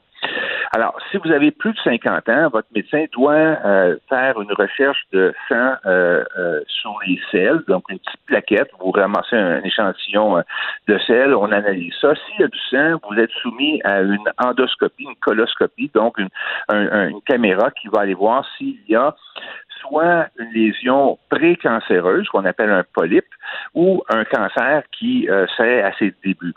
Alors, quand on intervient, on enlève les polypes. Les polypes ont le potentiel, certains d'entre eux, de se transformer en cancer sur une période de quelques années. Puis, donc, si on découvre un cancer précoce, c'est quelqu'un qui n'a pas de symptômes. Donc, euh, évidemment, on, suppose de façon générale que les interventions sont plus limitées. Donc, plus petite chirurgie, si on peut dire, euh, moins grande probabilité d'avoir de la chimiothérapie. Alors, comme j'ai mentionné, ça, ça a un impact positif puisqu'on s'attend à ce que ça diminue la mortalité de 10 à 20% à terme, donc euh, euh, en dépistant ces cancers-là ou en les prévenant. Alors, durant la période de, de avril à juillet, il y a eu une diminution euh, de recherche de sang dans les selles de 70% au Québec. Il y a eu une diminution à peu près de la même proportion d'endoscopie, de, coloscopie. Euh, excusez-moi, mais, 70% de moins, comment vous qualifieriez, parce qu'il croit il y a deux phénomènes, là. Il y a les hôpitaux qui, qui, annulent des rendez-vous ou qu'ils n'ont plus d'infirmières ou peu importe. Puis il y a aussi des gens qui craignaient de se rendre à l'hôpital, qui préféraient ne pas se rendre à l'hôpital. Combien vous, vous placeriez les deux, les deux facteurs, là? Oh, ben, je pense qu'il y a une contribution des deux. Il y a eu, durant la première vague, évidemment, il manquait de matériel de protection. Les les patients n'avaient pas accès avec, à leur médecin de façon générale. Je pense que ça, on a appris. Et présentement, je pense que l'accessibilité aux médecins, elle, est meilleure, facile. Elle, est meilleure. Mais euh, oui, effectivement, je pense que c'est un mélange des deux. Le, votre plaquette de tests de sel, il faut l'amener à l'hôpital. Les hôpitaux ont commencé à imposer des rendez-vous. Euh, donc, il y a eu toute une logistique qui s'est mise en place qui était plus laborieuse. Les patients avaient peur de se présenter dans les hôpitaux. Mais quoi qu'il en soit, la résultante, c'est qu'il y a eu quand même 70% de moins de tests, euh, donc de dépistage. Puis on sait que, bon, malgré tout, même pour les patients, les patients qui se présentaient avec des symptômes, euh, donc vous avez des douleurs, on fait un scan, vous avez une masse, vous avez votre coloscopie. Mais au total, durant la même période d'avril à, juillet, il y a eu une réduction d'environ 25% des nouveaux cas documentés de cancer par biopsie au Québec. Donc, c'est de là que découle ce, nombre de 4000 patients qui ignorent qu'ils ont le cancer. Or, c'est, ça, donc les délais, euh, il y a eu il y a beaucoup de gens qui n'ont pas eu leur test de dépistage. Les tests de dépistage sont en cours présentement. Il y a encore un goulot d'étranglement pour avoir accès à l'endoscopie. Au mois de septembre, à la fin de l'été, on avait repris à peu près le niveau normal d'opération, euh, d'intervention, mais on n'était pas encore en mode rattrapage. Donc, on a un, gros six mois de rattrapage et là on ajoute le délestage. Donc euh, on peut imaginer que à terme euh, il y a un impact considérable. Les épidémiologistes euh, anglais ont fait une étude, puis ils ont estimé que la première vague euh, donc de la COVID par la réduction d'accessibilité des patients, donc la difficulté d'accès à aller à l'hôpital, allait résulter, pouvait résulter à une augmentation de décès par cancer de 10 par année pour les 10 prochaines années. Donc c'est un impact considérable. Sur 10 ans. Pourquoi? Parce a des, cancers qui auront évolué un peu plus longtemps, un peu, vont, laisser plus de traces, euh, des, qui vont ramener un deuxième cancer, une récidive, etc.? C'est juste. Donc, les cancers, euh, le retard de diagnostic de cancer fait que le cancer est plus avancé vous avez besoin d'une thérapie plus intensive. Puis si vous avez une maladie qui est plus avancée, vos chances de guérison sont moins bonnes. Donc, il y a un impact immédiat pour le patient qui est diagnostiqué maintenant. Puis il y a un impact sur le long terme où ses chances se voient réduites. Alors, donc euh, ça, euh, il y, a, définitivement donc un, impact considérable qui, qui, qui va euh, alourdir, euh, si le mot existe, donc le fardeau pour le patient, parce qu'il va être soumis à des thérapies plus intensives, plus, euh, plus lourdes, puis euh, pour le système de santé, puisqu'il y aura plus davantage de thérapies. Donc, le, système risque d'être saturé aussi pendant plusieurs années. Alors, il y a tout lieu d'être inquiet, puis je pense que on a tous un devoir comme citoyens à bien respecter les, les consignes de la santé publique et du gouvernement, puisque en bout de ligne, ce qu'on compromet, c'est les chances de guérison de notre frère, de notre soeur, de notre père, de notre mère, donc de notre entourage immédiat en saturant euh, le système de santé par euh, une infection à COVID présentement.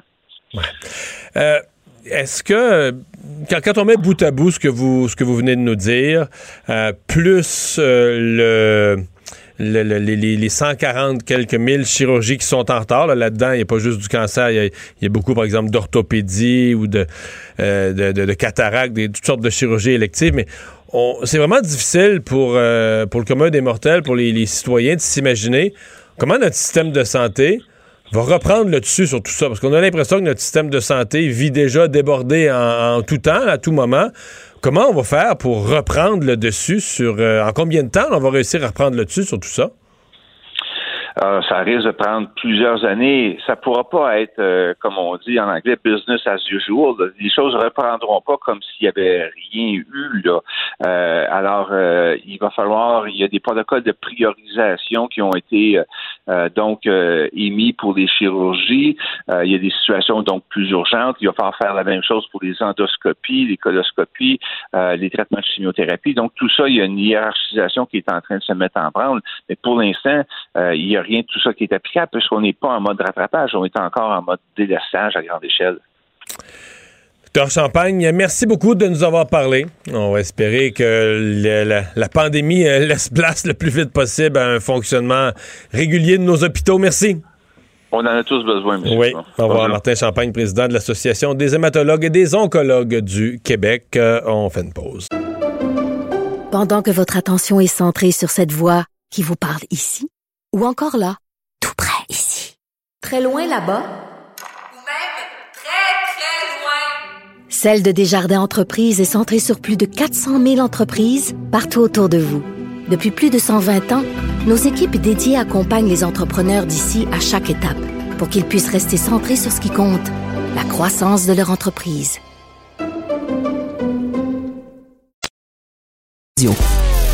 Mario Dumont et Vincent Dessureau. Inséparables comme les aiguilles d'une montre. Cube Radio. Alors Vincent, dans les nouvelles, euh, le président Joe Biden euh, qui est revenu aujourd'hui avec... euh, on avait des prédictions, on a passé 400 000 morts aux États-Unis cette semaine, on avait des prédictions quand même pessimistes, qu'il y a un autre 100 000 qui va s'ajouter, qu'on va atteindre un demi-million. Mais M. Biden a un scénario encore plus pessimiste. Oui, euh, dans les dernières minutes se terminait un point de presse du euh, tout nouveau président euh, Biden euh, qui euh, bon, avait de sombres perspectives là, pour les États-Unis. Il en avait quand même parlé beaucoup là, sur le fait qu'on était dans un hiver sombre et que ça allait être difficile. Selon lui, les États-Unis auront, à la fin de tout ça, là, il dit même bien au-delà de 600 000 morts. Euh, Mais là, on dirait qu'avec le rythme de vaccination, je suis quand même étonné. 500 000, j'y arrivais là, avec les modèles. Je me disais à un certain point, il va y avoir la moitié de la population vaccinée et plus. Parce qu'on arrive à pratiquement 100 000 morts par mois, là, à un rythme. euh, Non, je sais actuel. bien. Alors, c'est deux mois. C'est-à-dire qu'à 4 000, non, même plus, à 4 000 par jour, Tout à fait. C'est T'as- qu'on n'a pas 4 000 tous les jours. Non, une moyenne de non, 3 non, 000, t'as- 3 500. T'as raison, 100 000 par mois. Euh, ben hier, C'est c'était incroyable. Hier, t'as 100 raison. 000 morts par mois. C'est 4300 morts hier aux États-Unis. Euh, on voit le nombre de cas baisser. Alors, on peut s'attendre à ce que ça baisse effectivement. Alors, on aura peut-être un autre mois au-dessus de 100 000 morts et ensuite, ça va descendre. Mais euh, on, on se voit facilement s'ajouter un 200 000 morts. C'est sûr que parce que pour M. Biden, on ne veut pas non plus euh, être trop optimiste. On va essayer de faire mieux. D'ailleurs, on semblait vouloir faire ça aussi avec la vaccination en disant 100 millions de vaccins en 100 jours. J'entendais plusieurs experts aujourd'hui là, t'as vu qu'il disaient... a fait le bon vieux coup quand même de ce que mon prédécesseur prédécesseur m'a laissé, c'est pire que ce que je pensais. là. On l'a vu souvent en politique Oui. en disant là, euh, sur la, la- la vaccination, euh, je- on, va, on essaie quand même d'arriver à notre 100 millions en 100 jours, mais là, j'ouvre les livres, je me rends compte qu'il n'y a pas de plan, que Trump a laissé ça tout à l'envers. Oui, alors que comme dans la réalité, plusieurs experts disent on va 100 millions, euh, on, on va, on espère être bien au-delà. là. Même certains disaient 150, euh, même 200 millions, euh, parce qu'on va prendre un certain rythme. Évidemment, ça va Parce que dépendre eux, de la du production. Pfizer, là, il y en a. on- Tu sais, on parle beaucoup, nous autres, au Canada, comme d'une une, comme une espèce d'impossibilité, parce que à l'usine de Belgique, celle qui nous fournit, il y a du retard. puis- mais Pfizer, comme compagnie globale, produit aussi plein de vaccins aux États-Unis, mais il reste aux États-Unis. Oui, euh, dans, leur, dans leur usine de Malakazoo, euh, c'est un Je sais nom. pas euh, où, là. euh, qui, euh, qui- où on produit énormément. D'ailleurs, le problème présentement, c'était plus dans l'administration des vaccins que la production, mais éventuellement, là, on, va, on va en donner des vaccins. Alors, il faudra que la production suive. Mais on parlait entre autres de Johnson Johnson. On s'attend à des chiffres la semaine prochaine. Un vaccin à une dose. Alors, on, on prévoit probablement y aller plus. Alors, c'est peut-être quand même un- une prévision assez conservatrice ou prudente, le 100 millions de vaccins en 100 jours. Euh, mais M. Biden a dit, euh, au bout du compte, ce que ça veut dire, nous sommes dans une, urgence nationale et nous devons agir comme dans une urgence nationale. Nous devons bouger rapidement. Alors qu'aujourd'hui, il a signé plusieurs décrets encore reliés à, la fois à la pandémie, mais aussi aux effets économiques. Donc, pour essayer d'aider les familles, entre autres, euh, sur des programmes d'assistance alimentaire, également protéger les travailleurs qui refuseraient de travailler dans des conditions difficiles, par exemple, des conditions dangereuses, euh, et euh, s'assurer que toute l'aide arrive rapidement. Alors que je vous le disais, c'est 4300 morts hier, 190 000 nouveaux cas, c'est élevé, mais pour ce qui est des cas, c'est en légère baisse. Les hospitalisations étaient aussi en légère baisse aux États-Unis. Alors, euh, peut-être un peu de lumière au bout du tunnel. Du lobbying qui se fait euh, pour euh, destituer Donald Trump. C'est-à-dire qu'à l'intérieur même des, des républicains du Sénat, il y a un lobbying pour, en faveur de la destitution. Oui, c'est intéressant pour ceux qui s'intéressent à la politique quand même, tout le, le grenouillage, euh, le jeu de coulisses. On est là-dedans là, en ce moment, euh, vraiment profondément aux États-Unis, à savoir dans le Parti républicain, qu'est-ce qu'on fait avec la destitution de Donald Trump? Euh, selon CNN, qui a parlé avec plusieurs, avoir parlé avec plusieurs républicains influents, dont des, euh, des gens qui travaillaient vraiment près de Donald Trump euh, dans les euh, dans, bon, dans l'administration Trump feraient du lobbying intensif dans le but de convaincre des sénateurs de voter pour la destitution de Donald Trump. Le premier là, à être euh, bon, qu'on veut influencer, c'est Mitch McConnell, évidemment le sénateur euh, qui a en déjà l'air à pencher. que tous ses propos vont dans le sens de la destitution de Trump. là. Tout à fait. D'ailleurs, certaines sources à CNN disaient euh, que, que Mitch voulait que Trump s'en aille. Là. Voulait plus de Trump, que c'était pour son intérêt politique, euh, son intérêt à lui, autant que pour l'intérêt du parti. Mais la question, comment on se rend là, dans le but d'essayer de, de, de, gérer l'image aussi, donc de se débarrasser de Trump, mais en perdant le moins de votes possible. On sait que les républicains ont besoin de 17 votes au Sénat euh, pour s'associer aux démocrates pour destituer Trump. Alors, on sait que euh, il- ça grenouille présentement. Alors, d'ici la semaine prochaine, c'est possible que ça commence dès mardi. Possible que ça soit reporté un peu, mais on aura un, on aura un bon show quand même. là. Non, ça va être euh, quelque chose. C'est plus calme là, sous l'ère Biden, mais le procès, euh, deuxième procès euh, pour de M. Trump, ce sera Mais intéressant parce que le premier procès, on connaissait l'issue. Oui. On savait que les, les, euh, c'était un spectacle des démocrates pour mal faire paraître Trump. Il y avait objet de destitution, mais moins grave qu'encourager une institution. C'est moins, euh, moins parce que c'était un coup de téléphone à l'Ukraine. Pour monsieur, madame, tout le monde, c'était plus compliqué. Qu'est-ce qui arrivé exactement? Mais lui, il disait que c'était un perfect phone call. Oui, c'était plus facile pour les républicains de faire passer ça comme du niaisage politique puis un show. Alors que là, les gens ont vu les images au Capitole, les policiers se faire attaquer, euh, etc. Les, les parlementaires étant en danger, les élus étant en Mais danger. les sénateurs sont eux-mêmes des témoins de ce procès-là. Ils étaient là. Ils ont eu peur. Ils ont eu peur. Euh, donc oui, ce sera un procès fascinant à suivre. Euh, Est-ce qu'on donnera du temps aux avocats de Donald Trump de se préparer? Est-ce que Trump va aller se faire défendre par Rudy Giuliani? Non, ça a l'air que. Euh, j'ai pas le changé, nom. ouais, parce que J'ai pas le nom, non, il y a ça là qu'il y a un avocat de premier plan. là. Bon. Un avocat de premier plan crédible, cette fois-ci. parce qu'on a dû lui conseiller chaudement de Parce changer. que, parce que il perdrait, euh, les gens peuvent se dire, ah, il est plus là de toute façon. Non, il perdrait beaucoup, beaucoup, beaucoup là, d'avantages, de prestige. Son nom serait ni plus ni moins qu'enlevé quasiment des, euh, de, la, de la liste des présidents. là. Il y aurait un astérix pour l'éternité à côté de son nom comme étant un président qui a été destitué après coup. Euh, les, les privilèges financiers, euh, les invitations protocolaires, les privil- tout, tout ce qui est réservé à un ancien président, il ne l'aurait plus. Il ne serait plus un ancien président américain. Il serait un, un président destitué. Ce qui aide aussi, ce, qui, ce qui nuirait à sa relance économique, là, parce que Oui, ça aussi, en plus. ça aiderait pas ses, ses finances à M. Trump. Alors, est-ce qu'on aura ou pas des Jeux olympiques? Il y a eu une espèce de grosse rumeur qui a circulé, l'effet qu'on laisserait tomber les Jeux olympiques de Tokyo, qui étaient déjà reportés d'un an. Et là, le Japon a euh, un peu mis un haut là.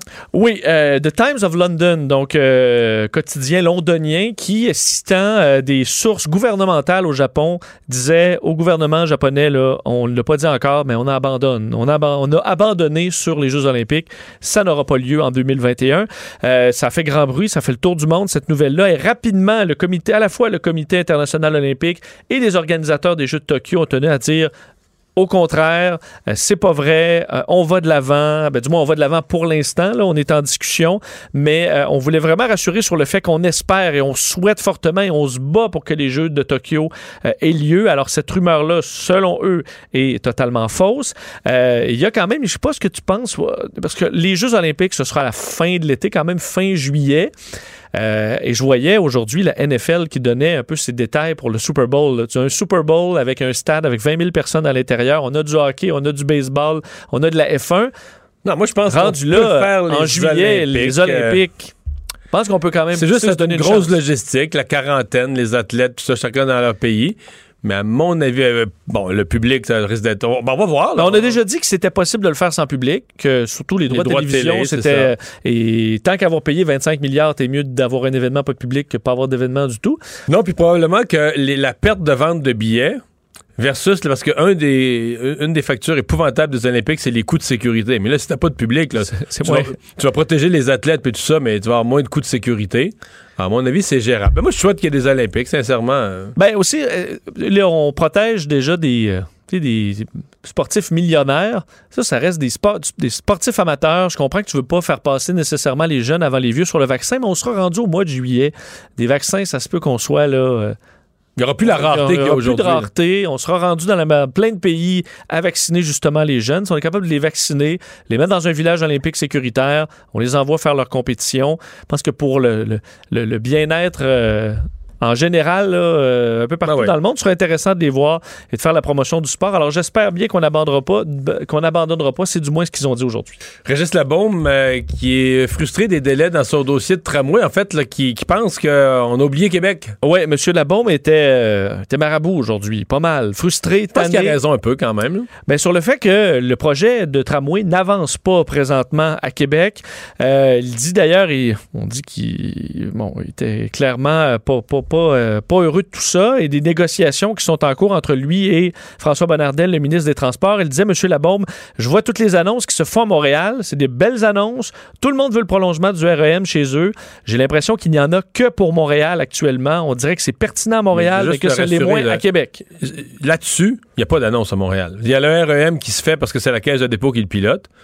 Mais tout ce qui relève du ministère des Transports, il y a du placotage qui se fait à Montréal comme à Québec, mais il n'y a pas d'annonce. La ligne bleue du métro, ça, il y a- tu sais, il y a- C'est vrai que les projets du gouvernement c'est pas plus à Montréal qu'à Québec. Bon, mais euh, il souhaite qu'il se passe quelque chose. D'ailleurs, parce qu'on a peur du côté de M. Labombe de perdre éventuellement le financement au fédéral.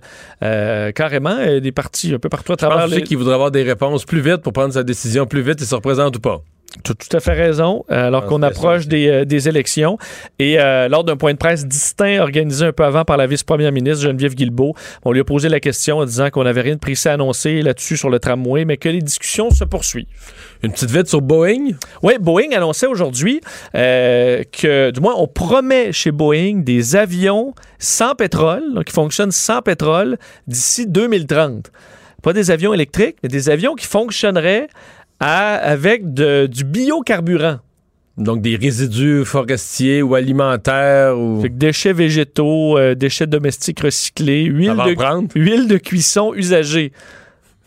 Honnêtement, Mario, Boeing s'allie avec McDo et KFC. remplis un triple set là, de- d'huile usée. D'huile à patate, Je suis non? pas penses sûr que tu te rends euh, en Chine, là. Honnêtement, j'ai trouvé ça un peu loufoque. Il faut dire, c'est Boeing. Ils font des avions pour vrai. On a fait des premiers vols avec des mélanges kérosène, biocarburant déjà depuis euh, plus d'une décennie. Mais euh, je pense que le problème, c'est pas de réussir à faire voler un avion au biocarburant. C'est, écoute, faire un 777, je donne cet exemple-là. Combien de litres à l'heure? J'ose pas y penser. 8000. 8000 litres à l'heure. 8000 litres à l'heure. Alors, du biocarburant, c'est beau pour faire rouler, euh, je sais pas, une tondeuse ou une petite voiture deux places. Euh, faire voler le, le- le milieu de l'aviation au complet sur du biocarburant. Je sais pas combien de quantité de, de petits chips de bois faut que tu. tu Non, mais là, quand tu Boeing, c'est peut-être un, un prototype. Là. Euh, oui, on mais on, aura on dit des avions passagers. Je comprends que ce sera peut-être pas les grands, mais on Toutes promet des flottes. avions passagers sans pétrole d'ici 2030. Donc, tu t'inscris dans les sceptiques. Je dans, m'inscris dans- je- on se reparlera en 2030. Je pense qu'on sera Parfait. très, très loin de C'est noté. Et tu veux me parler de singes brillants, finalement? Je termine là-dessus. Ça fait, ça fait la semaine dernière, on n'avait pas eu le temps de se parler de cette nouvelle-là qui finalement arrive au Canada. là, je la voyais partager un peu. J'ai trouvé intéressante. Euh, à Bali. Es-tu déjà allé à Bali? Non. En Indonésie, au temple Uluwatu, où il y a plein de singes macaques. Euh, les, euh, des scientifiques de l'université de Lethbridge en Alberta ont fait une étude pour se rendre compte que les singes macaques ont développé une technique et sont capables de... Enfin, ils volent ils vont te voler des, des- des éléments, là, des lunettes de soleil, un iPhone et autres, et ils vont être capables d'aller les marchander avec des touristes ou des employés du temple. Alors, En d'autres termes, ils vont, ils, vont, ils vont te voler tes lunettes de soleil, puis ils vont les échanger à quelqu'un contre une banane ou une mangue. contre une ba- Sauf que, pas seulement contre une banane ou une mangue, ils ont remarqué que les plus vieux singes connaissent la valeur de, euh, des éléments qu'ils volent. Donc, par exemple, pour, euh, je comprends, une vieille paire de lunettes LED, tu pourras avoir une banane. Si, par contre, j'essaie de t'échanger un iPhone, Mario, ça va te prendre plus que ça. Deux mangues, une banane, euh, des cachous. Euh, amène ça. Et que le singe, des fois, va même avec des employés qui connaissent un peu le stratagème. Euh, Il va bargainer. ben, en fait, il va aller porter sa banane, il va revenir, mais il te ramènera pas tout de suite l'outil. Euh, il va te le donner une fois qu'il juge que tu lui as assez donné pour faire l'échange. Donc, il y a une notion de prix. Là. Une notion de prix et une notion aussi de protéger l'objet. Donc, on dit les singes vont faire très attention aux iPhones qui viennent de voler parce qu'ils savent qu'il vaut plus cher en bon état que de tout le briser ou de le traîner partout. Et que particulièrement en vieillissant, les singes adoptent vraiment des comportements plus raffinés, connaissent le prix des objets et vont ensuite, et même toi, le touriste, ils vont, tu sais, si tu viens de te faire voler tes lunettes, tu vas vouloir y reprendre, mais là, il va te faire signe, là, donne-moi de la bouffe, puis il va falloir que tu en donnes assez pour qu'ils disent, ben parfait, on, on a un bargain correct et qui va te, te redonner C'est ton... sérieux, ça? Mais... C'est sérieux. Ben, c'est l'univers- l'université albertaine qui a confirmé ça en regardant des centaines Parce que de c'est des vidéos. singes, qui- il y a des touristes qui passent. Il faut dire ça. Oui, c'est un milieu où euh, dire, eux, les singes vivent avec les touristes tous les jours et ont été capables de comprendre ce système-là de valeur pour être capables d'être Ça dit aussi récompensés. une autre chose, là. C'est que le touriste est assez épais en général qu'il devient prévisible, même pour des singes. Tu as tout à fait raison. Regardez euh, vos objets de valeur dans votre sac banane. Ça, c'est ma conclusion de l'université, bon. euh, Mario. Mario Dumont, un vent d'air frais. Pas étonnant que la politique soit sa deuxième nature. Vous écoutez Mario Dumont et Vincent Dessureau. Vous avez probablement vu passer cette nouvelle-là, là, le désormais tristement célèbre personnage, le pilote des stars, Normand Dubé, euh, qui est en cavale, qui est en fuite. euh, et là, euh, on a vraiment des, des commence à avoir des craintes quand même assez euh, sérieuses. Au début, on ne savait pas trop. Euh, on en parle avec Marie-Christine Noël, qui est journaliste au, au Journal de Montréal. Bonjour Marie-Christine. Bonjour Mario. Euh, donc, ça fait quelques jours, là, on a perdu vraiment la trace de Normand Dubé du côté des autorités. Oui, depuis décembre. Puis là, ben, selon nos informations, ben, Normand Dubé aurait pu avoir de l'aide pour sa fuite, notamment. Euh, on me dit qu'il y a une vingtaine, 20, 25 personnes qui ont été rencontrées, là, des connaissances, son entourage aussi. Euh, et on me dit d'ailleurs que, que ce serait vraiment surprenant qu'il n'y aurait pas eu d'aide. Là. OK. Euh, là, il était quoi? Il était en libération conditionnelle? Il était, il était plus en prison? Là, il s'est pas évadé de la prison? Il était en libération conditionnelle et là, il se rapporte plus, c'est ça? Oui, exactement. Donc, euh, lui pouvait rester à la maison. Il attendait son appel pour les deux procès parce que lui, il se dit toujours innocent. Là, donc, il est allé en appel de ces deux décisions, dont le sabotage des lignes d'Hydro-Québec qui est arrivé le 4 décembre 2014, mais aussi pour, euh, il, avait été reconnu coupable pour harcèlement puis incendie criminel. Ben oui, c'est ça. Il avait mis le feu chez, chez- chez ses ennemis personnels puis tout ça, là. Euh, c'est ça, des fonctionnaires puis leurs conjoints. Donc, il avait été reconnu euh, coupable pour ces deux procès-là. Euh, donc, il devait soumettre à de sévères conditions. Donc, rester à la maison puis de toujours faire mention de ses déplacements. Mais là, c'est ça qu'il n'a pas fait. Euh, donc, il est allé en- notamment chez le notaire, chez le banquier, sans le dire aux autorités. Donc, la Cour d'appel a annulé sa remise en liberté. Et là, il devait se rendre euh, à la prison de Saint-Jérôme en raison, entre autres, de ces, ces bris de conditions-là. Mais il l'a pas fait. S'est jamais rendu à, à la prison. Donc là, il est en fuite. On pense qu'il est dans le nord du Québec en ce moment, dans une dans des pourvoiries peut-être. Donc c'est ça qu'on est en train de regarder. Là, Mais en hiver, les, selon les- les chemins, les chemins forestiers sont pas tous ouverts? là? Euh, non, ils sont pas tous ouverts, mais euh, il y a des endroits par contre qui sont encore euh, c'est on est capable d'y aller là, selon mes sources là. Donc euh, pour l'instant, on, est, on a la difficulté à le localiser. OK. C'est ce qu'on me dit. Euh, là, euh, les gens qui ont euh, les gens qui ont goûté la, sa médecine, là, les gens chez qui il a, il a- il a mis le feu à leur maison, leur garage, je me souviens pas tous les détails, euh, est-ce qu'ils sont inquiets de le savoir euh, en, en cavale? Oui, exactement. Donc, ils sont vraiment sous, le- sous le choc. Là. Il y en a quelques-uns là, euh, qui ont été très stressés. euh, il y en a d'autres qui ont qui, qui, ont, été rencontrés et qui ont peur encore de lui. Euh. Tu as vu ta maison, tu as vu ta, tes voitures incendiées. Donc, on a dû mettre de la surveillance policière à titre préventif euh, devant la maison de, de ces gens-là ou dans le quartier de ces gens-là parce que, bon, ben, ils sont encore anxieux puis ils ont peur. Donc, on n'a pas le choix. Est-ce que les autorités ont peur de ce qu'ils pourraient faire? Ou ils pensent juste qu'il s'est caché comme un comme, comme un nono dans un chalet dans le bois puis qui attend la police? Ou est-ce qu'il pourrait poser des gestes inquiétants encore? Parce que il y a un historique. là. Je pose la question, est-ce qu'il pourrait, je suis obligé de me répondre à moi-même. Oui, il a, il a déjà fait des choses tellement épouvantables qu'on se dit il pourrait il pourrait récidiver, non? Ben, c'est sûr que c'est une question que les autorités doivent se poser en ce moment. Euh, moi, je pense que, bon, euh, la police nous a dit par communiqué de presse notamment qu'ils savaient qu'ils étaient dans le nord du Québec. Il y aurait des bonnes chances qu'ils soient dans le nord du Québec, dans les pourvoiries. Donc, ils doivent avoir une bonne idée. Euh, donc, oui, peut-être qu'on on a un peu peur de ce qu'ils pourraient faire, mais en même temps, on a une idée d'où il est. Donc, euh, ça reste tous des, hypothèses, euh, mais il n'y a rien fait pour l'instant. Comme je disais, depuis le mois de décembre, il est porté disparu. Euh, il se dit toujours innocent. Ces deux causes sont toujours en appel. Dernièrement, il a aussi, il a aussi déposé un dossier contre un motoneigiste parce qu'il y a eu un accident avec un motoneigiste. Donc, tu sais, il, il, était déjà il, y avait déjà des, choses là qui, qui hmm. voulaient comme régler.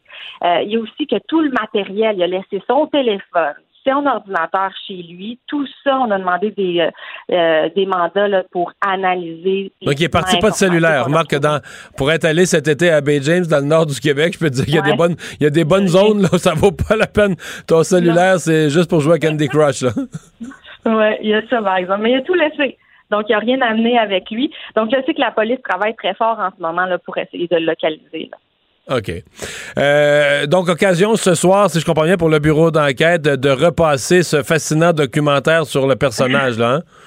Oui, effectivement. Pour tout comprendre sur l'histoire, les deux procès, les incendies criminels, mais aussi le, le sabotage des lignes d'Hydro-Québec, tout ça est dans le documentaire. C'est présenté à LCN à 21h. LCN à 21h. Là, sur le sabotage, corrige-moi, mais euh, jamais, jamais, jamais, ni la police, ni euh, le, système judiciaire, ni, ni Hydro-Québec a voulu donner les détails. C'est comme quasiment une menace à la sécurité nationale si on savait ce qu'il a fait. Là. Donc, on n'a jamais dit quel geste il a posé pour qu'on dise qu'il a menacé. Pendant que votre attention est centrée sur cette voix qui vous parle ici, ou encore là, tout près ici, très loin là-bas, Celle de Desjardins Entreprises est centrée sur plus de 400 000 entreprises partout autour de vous. Depuis plus de 120 ans, nos équipes dédiées accompagnent les entrepreneurs d'ici à chaque étape pour qu'ils puissent rester centrés sur ce qui compte, la croissance de leur entreprise.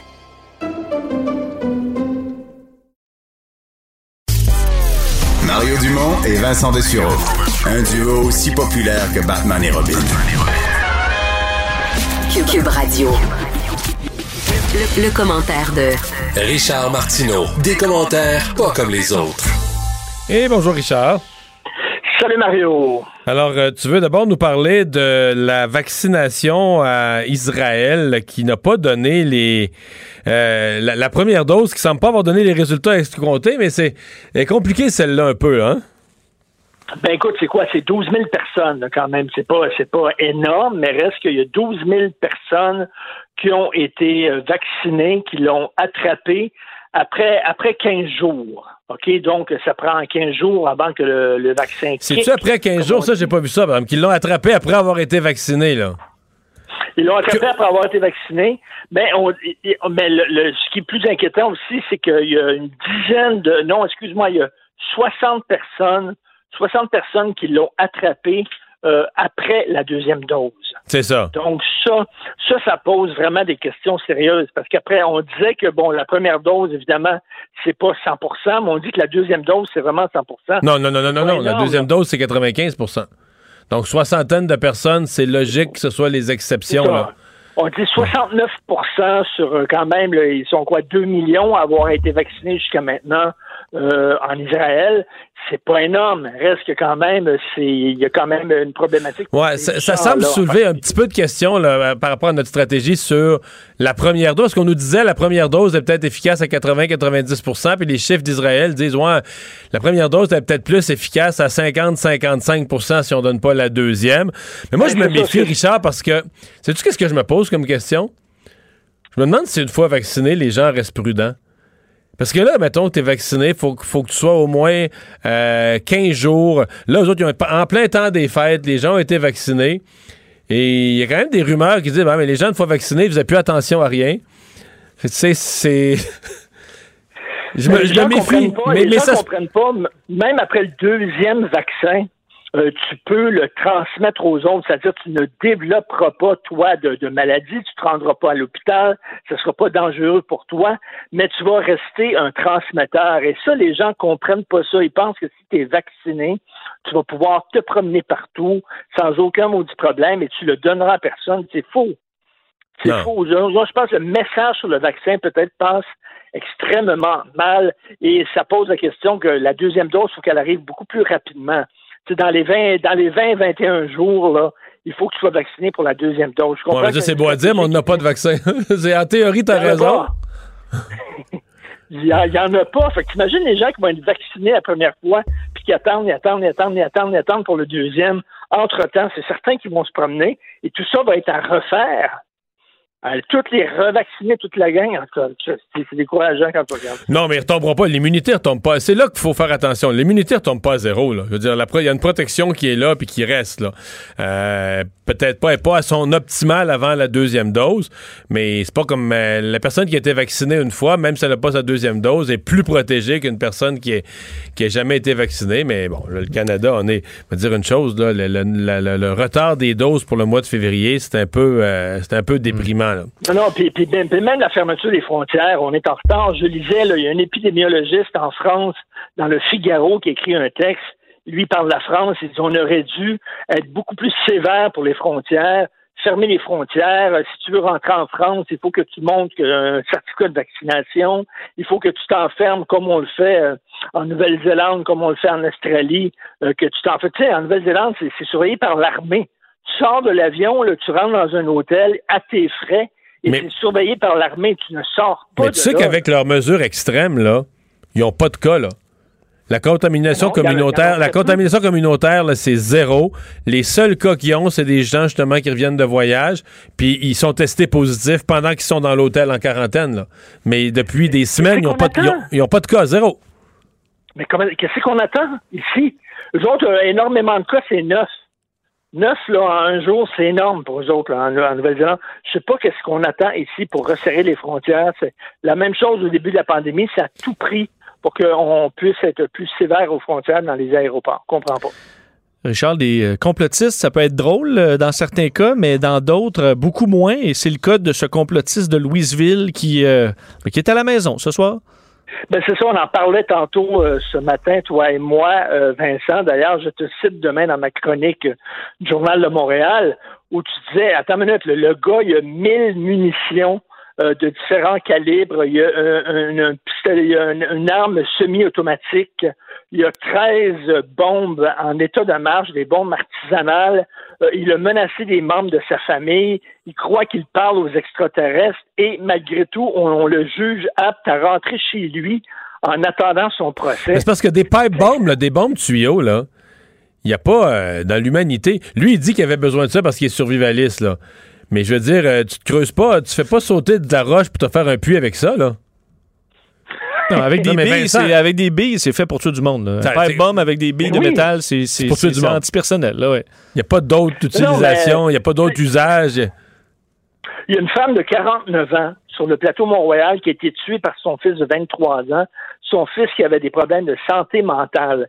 Et ça, ça arrive souvent où, euh, mettons, euh, bon, ton enfant a des problèmes de santé mentale, tu veux faire placer ton enfant, tu veux l'interner pour lui, pour le protéger lui, pour te protéger toi, et on dit que c'est très difficile, mais oublie ça.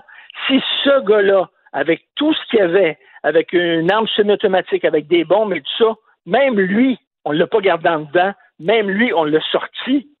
Christy, tu dis, ça prend quoi? Ça prend quoi des cadavres dans ton congélateur, Christy, pour qu'on allume et qu'on dise, hey, ce gars-là est dangereux, tu sais? Je trouve ça hallucinant. La même chose avec le gars qui a tué euh, la, jeune fille Marilyn, la travailleuse du sexe, on en parlait hier, qu'on lui a permis de rencontrer des, masseuses et des prostituées. C'est surréaliste, hein? de justice complètement débile, surréaliste, des mauvaises décisions. Euh, tu veux aussi, euh, excuse-moi, c'était quoi? Tu veux nous parler de, la France, là, un, accommodement, hautement déraisonnable, oui? Alors, écoute, il y a une Je, je l'ai pas vu passer, celle-là une loi sur le séparatisme en France. C'est-à-dire qu'en France, il y a des gens qui vivent comme s'ils n'étaient pas en France. Ils vivent comme... Euh, ils ne respectent pas les lois, comme si les lois ne les impliquaient pas eux là-dedans. Euh, et en France, il y a un gros texte dans le Figaro aujourd'hui. Il y a beaucoup, beaucoup de, de docteurs, de médecins qui accordent des certificats de virginité pour les jeunes femmes musulmanes, surtout qui viennent du Maroc, qui sont d'origine marocaine. Et euh, quand tu veux euh, marier une femme, tu veux t'assurer qu'elle soit vierge parce que dans ta culture, dans ta religion, c'est important qu'elle soit vierge. Elle va aller voir le médecin qui va vérifier, il va lui faire un certificat comme quoi tu es effectivement vierge. Et c'est pas illégal. Les médecins font ça. Mais attends une minute, là. C'est complètement ridicule. Si c'était des Français de souche catholiques qui demandaient d'avoir un certificat de virginité, les gens diraient ça n'a pas de monde du bon sens. C'est exactement comme la journaliste à la CBC qui peut animer un show avec un voile, tout le monde trouve ça fantastique, mais si c'était Pierre Bruno ou euh, Paul Larocque qui avait une grosse croix autour du cou, Là, tout le monde trouverait ça épouvantable, mais si c'est bon pour Minou, c'est bon pour Pitou. Comment ça se fait qu'on accepte, sous prétexte de religion, sous prétexte d'avoir une culture différente, que toi, OK, toi, c'est vrai que la virginité, c'est très important dans ta culture, donc on va te faire des certificats de virginité. Et souviens-toi, il y a un bonhomme, il y a quelques années à Montréal, qui avait été accusé d'avoir euh, violé à répétition sa nièce. Sa jeune nièce, écoute, qui avait à peu près sept ans, mais il l'avait, excusez-moi, excusez-moi, c'est le détail, mais c'est ça compte. Il l'avait sodomisé, il l'avait pas pénétré dans le vagin, il l'avait sodomisé. Et la juge avait dit, ben, vous savez, dans leur religion, c'est très important la virginité. Au moins, il a préservé la virginité de sa victime et ça avait pesé sur la sentence. Elle avait donné une sentence moins sévère ben parce que dans sa, je te jure, dans sa religion, il l'avait sodomisé, donc au moins il avait respecté sa virginité. Là-dessus, il avait sept ans. C'est du délire, vraiment. Et comment ça se fait qu'en France, actuellement, en 2021, on accepte que des médecins euh, surveillent les, filles et euh, euh, leur donnent des papiers officiels en disant oui, vous avez, vous êtes vierge. Et même si elle a perdu sa virginité, ils font de la reconstruction d'humaine en France. Donc, écoute, ça pose de sérieuses questions sur les, des accommodements déraisonnables. C'est l'heure du gin tonic, mon cher, c'est vendredi. oui, c'est C'est ta dernière, c'est ta dernière affectation quand tu finis avec nous. On te souhaite une bonne fin de semaine. Merci, bon week-end. Salut. Pendant que votre attention est centrée sur vos urgences du matin, vos réunions d'affaires du midi, votre retour à la maison ou votre emploi du soir, celle de Desjardins Entreprises est centrée sur plus de 400 000 entreprises à toute heure du jour. Grâce à notre connaissance des secteurs d'activité et à notre accompagnement spécialisé, nous aidons les entrepreneurs à relever chaque défi pour qu'ils puissent rester centrés sur ce qui compte, le développement de leur entreprise.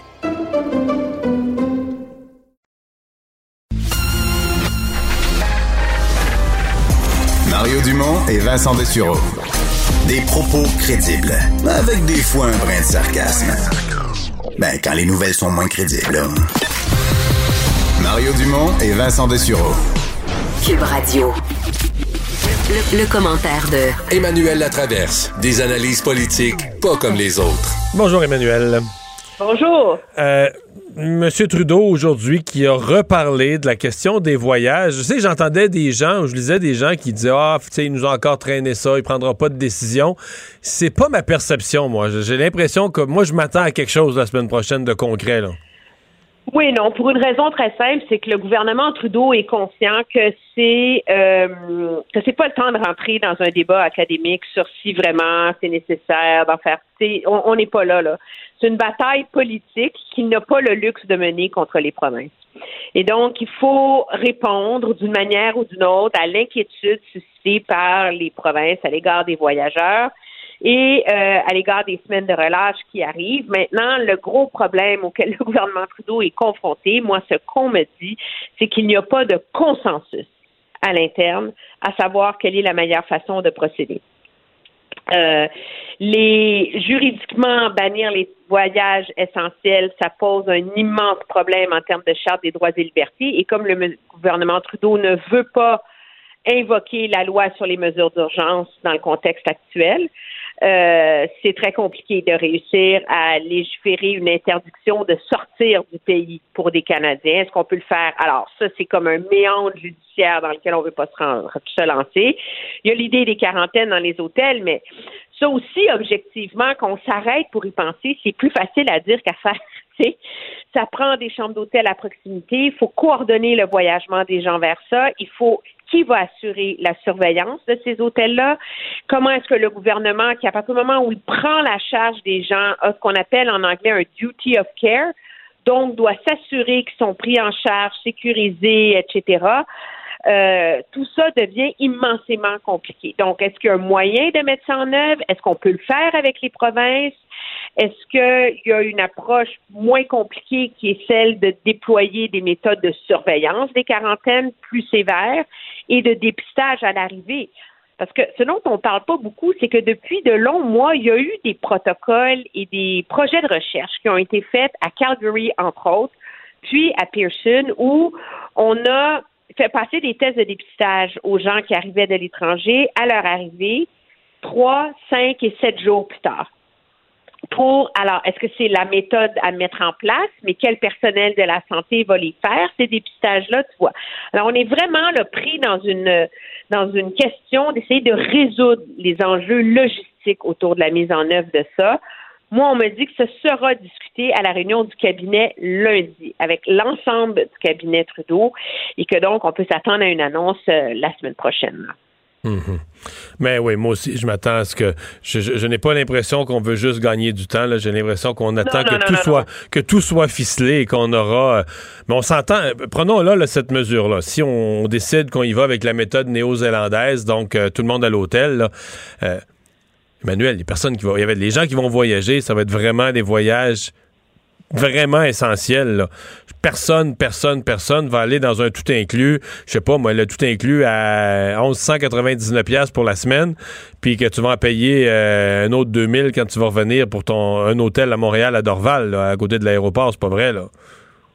Non, c'est ça. De un, ça c'est certain. D'ailleurs, depuis qu'on a annoncé l'obligation de dépistage avant de rentrer au Canada, on a vu une baisse importante du nombre de vols, du nombre de voyages.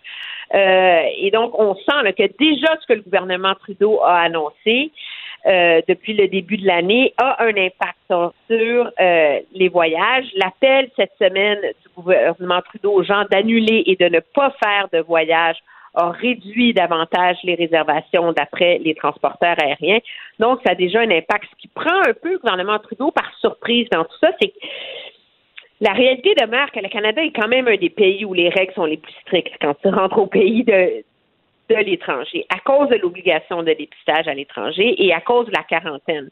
Et la réalité, c'est que la quarantaine, le gouvernement n'allait jamais pouvoir être le seul à la faire respecter chez les gens parce qu'il euh, n'y a pas de police fédérale au Québec, là. Alors, ça allait toujours exiger une coordination accrue avec les provinces, mais les provinces ont d'autres choses à faire faire à leurs policiers. Alors, c'est là que la quarantaine est tombée entre les cracks et que là, on se rend compte qu'il faut la resserrer pour essentiellement des enjeux d'opinion publique, je te dirais. Parlons de vaccins. Euh, M. Trudeau euh, qui a parlé au PDG là, de M. Bourla, le docteur Bourla, de Pfizer. Euh, est-ce qu'il y a du nouveau? Ben, L'impression que ça m'a donné, c'est que tu, tu parles à un employé dans une compagnie, puis là, finalement, au téléphone, puis t'as pas ce que tu veux, tu demandes de parler à son boss, puis le boss, il te dit, ben, est-ce que mon... Ce qu'on vous a, ce qu'on vous a offert comme règlement, ça va être ça, c'est tout. Salut. Ben, c'est parce que ce qui est assez surprenant, c'est qu'on est le 21 janvier et M. Trudeau parle au PDG de Pfizer. Ça te surprend pas, toi? C'est vrai que c'est un peu tard, hein? Ben, je sais pas, là, mais tu sais, c'est supposé Ça veut dire que ça n'a jamais été négocié au plus haut. Donc, ça n'a jamais été négocié plus haut que la ministre. C'est quand même, tu sais, c'est moi, je me garde de condamner la stratégie de vaccination du Canada avant qu'on soit plus avancé et qu'on ait des meilleurs comparatifs avec les autres pays du monde, mais c'est quand même surprenant. Et je pense que ça, ça illustre par ailleurs une des lacunes de ce gouvernement-là dont on parle très peu, c'est que c'est un gouvernement qui n'est pas ancré et qui n'est pas connecté sur le monde des affaires. Tu es capable de me nommer, tu sais, à part François-Philippe Champagne, qui d'autre est un ministre senior qui vient du monde des affaires? non, c'est un, manque, c'est un manque flagrant. L'expérience économique, le vécu économique, c'est un manque flagrant, c'est sûr. Je veux dire, la ministre des Finances, euh, c'est une, journaliste. la, ministre responsable de négocier, c'est une avocate éminemment respectée en droit commercial, mais objectivement parlant, c'est une prof d'université. là. Alors, est-ce que ça a joué en bout de ligne, ça? Ce manque de connexion et ce manque de d'intuition sur comment fonctionne ce monde-là. Euh, est-ce que c'est un élément qui a joué dans la difficulté du Canada de s'imposer dans cette course au vaccin pour les livraisons, euh, pour les premières livraisons à cause de notre petit poids démographique? Je sais pas, mais ce qui est sûr, c'est que si ça avait donné quelque chose, ce résultat-là, on l'aurait su. Cet appel-là de M. Trudeau, on l'aurait su. Parce que l'appel, mais tu es d'accord avec moi que l'appel, c'est chou blanc. Il n'y a rien eu. En fait, ce qu'il dit, lui, être le gain dans l'appel, c'est que Bourla lui a confirmé que là, pour le pour l'instant, là, on n'aura pas plus de doses, mais on va en avoir plus en mars. Mais euh, Emmanuel, je vais te poser une question. Je vais te dire comment je me sens dans l'affaire des vaccins. Mettons, mettons que moi, là, je te dois 1000 pièces. OK? Tu m'as prêté 1000 pièces. Puis là, je devais t'en donner, je devais t'en remettre un premier 100 au mois de novembre. Je l'ai pas remis, mais je dis, hey, je vais t'en remettre 200 au mois de décembre. N'inquiète pas. Arrive le mois de décembre, je te remets pas le 200. Je te remets pas le 200. Non, non même pas. Mais là, je te dis, non, non, mais inquiète pas, au mois de janvier, je vais t'en donner 300. Tu sais, à un moment donné, tu vas devenir inquiète. Tu vas dire, ouais, il me semble que le montant qui me doit être de plus en plus gros, mais il me reporte. Oui, mais parce que c'est pas comme ça que le gouvernement l'a négocié, l'histoire des vaccins. Le gouvernement, pour prendre ton analogie du 1000 pièces, le gouvernement a négocié que je te remettrais 1000 pièces au 31 mars.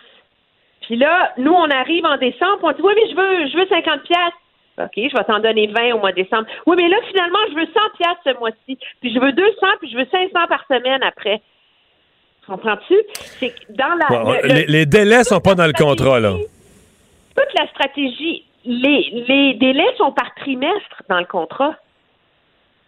Alors, c'est ça qui est arrivé a, priori. Et donc, je pense que dans la planification générale de Pfizer, ben, leur obligation contractuelle, c'est euh, 4 euh, millions de doses d'ici le 31 mars, et ça, ils vont la respecter. Mais on n'est absolument pas éclairé sur c'était quoi l'échéancier entre-temps. Et c'est sur cet élément-là, je pense, que le gouvernement Trudeau s'est fait doubler par d'autres pays qui, eux, ont été prêts à payer des primes monumentales. On parle beaucoup d'Israël parce que c'est le seul à l'avoir admis publiquement pour avoir des doses plus tôt. Alors qu'au Canada, que la ministre a dit, c'est qu'on a payé un prix raisonnable. Mais c'est quoi raisonnable quand tu es rendu dans une course au vaccin pour sauver des vies? Ben, c'est parce que nous, on a respecté l'accord où les pays font pas de surenchère. Fait qu'au Canada, on est gentil, mais on n'est pas vacciné. Hey, Emmanuel, bonne fête de semaine. Bonne fête de semaine. Bye. Le remède à la désinformation. Le remède à la désinformation. Mario Dumont et Vincent Dessureau. Cube Radio. C'est le moment de parler sport. Jean-François Barry, salut. Salut, messieurs. Bon vendredi. Alors, il euh, faut que je te confesse quelque chose. Je suis fatigué aujourd'hui parce que j'ai regardé le match jusqu'à la fin hier. Jusqu'à la fin? Jusqu'à la fin. Ouais. T'as dormi combien d'heures? Ben, j'ai dormi 5h20, là. Je sais pas. 5h30. Hey, tu vas être plate à soir, toi? ben oui, mais néanmoins, euh, j'ai vu, la, j'ai vu le, coup euh, à la tête de Tyler Myers sur Joël Armia et je, ne peux pas croire que pour le match, le, troisième match, le match de demain, le troisième match entre les deux équipes demain, Armia va être euh, sur le protocole commotion cérébrale, pas capable de jouer, et que Tyler Myers va être sur la glace. Je trouve que c'est un scandale. Moi aussi, je trouve que c'est un scandale.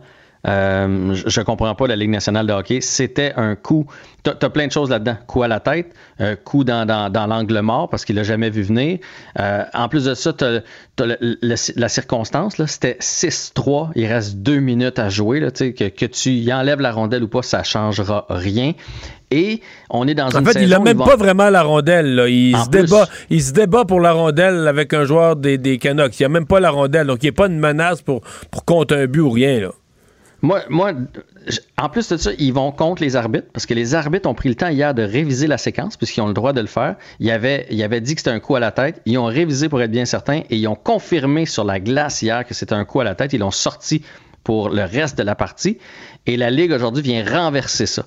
ça de un, c'est un manque de respect envers tes arbitres, parce que non seulement c'est pas juste un jeu qu'ils ont vu euh, en direct, ils l'ont visionné. Euh, il y avait quelqu'un à Toronto qui les aidait. Donc, de, un, c'est, un affront pour eux autres. Et de deux, c'est le, Conseil de la sécurité des joueurs qui vient de prendre cette décision-là. Le Conseil de la sécurité des joueurs. Moi, Mais qui a pris quoi comme décision? Qui a pris comme décision euh, pas d'amende, pas de suspension, rien du tout? Rien rien du tout, du tout, du tout pour Tyler Myers. Euh, on dit que c'est son épaule a frappé la, poitrine du joueur, donc que le point de contact n'était pas la tête. Mais comment ça, il y a une commotion cérébrale? Écoute, je peux pas te l'expliquer. Je, j'en reviens pas. Et dans un début de saison, en plus, je m'en serais servi comme un exemple. Je dis pas il donnait cinq matchs, là, mais ça prenait au moins un ou deux matchs pour dire à tout le monde, parce qu'il va en avoir des rivalités. Là, euh, là on joue trois fois Vancouver, puis plus ça va avancer, plus les matchs vont avoir une, signification. Puis là, nous autres, on n'a pas trop de petits torieux dans notre, dans notre équipe. Là. Mais, mettons, Vancouver va jouer contre, les, contre Ottawa bientôt avec Brady Ketchuk. Là. Mettons que ça arrive. Là. Ketchuk, lui, la game d'après, il va s'en souvenir. Comme peut-être un joueur du Canadien samedi va s'en souvenir et il va aller chercher Tyler Myers. Et là, tu pars dans une escalade. Moi, j'aurais cassé ça tout de suite, averti tout le monde. Il va y avoir beaucoup de rivalité, les gars, cette année. là Il va y avoir des back-to-back puis des trois matchs en, quatre soirs contre la même équipe. On veut pas de débordement puis on veut la sécurité des joueurs d'abord et avant tout. Je, je, je, je, trouve ça plate parce que la Ligue arrête pas de dire on va enlever les coups à la tête mais ils font jamais rien pour. Puis on donne des punitions, des punitions, des punitions. Là. C'est pas comme si on essaie d'être ben super sévère sur certains est inondé de, de, petites punitions pour toutes sortes de gestes banals. Oui, c'est vrai. En plus. Bon. Ah, je sais pas.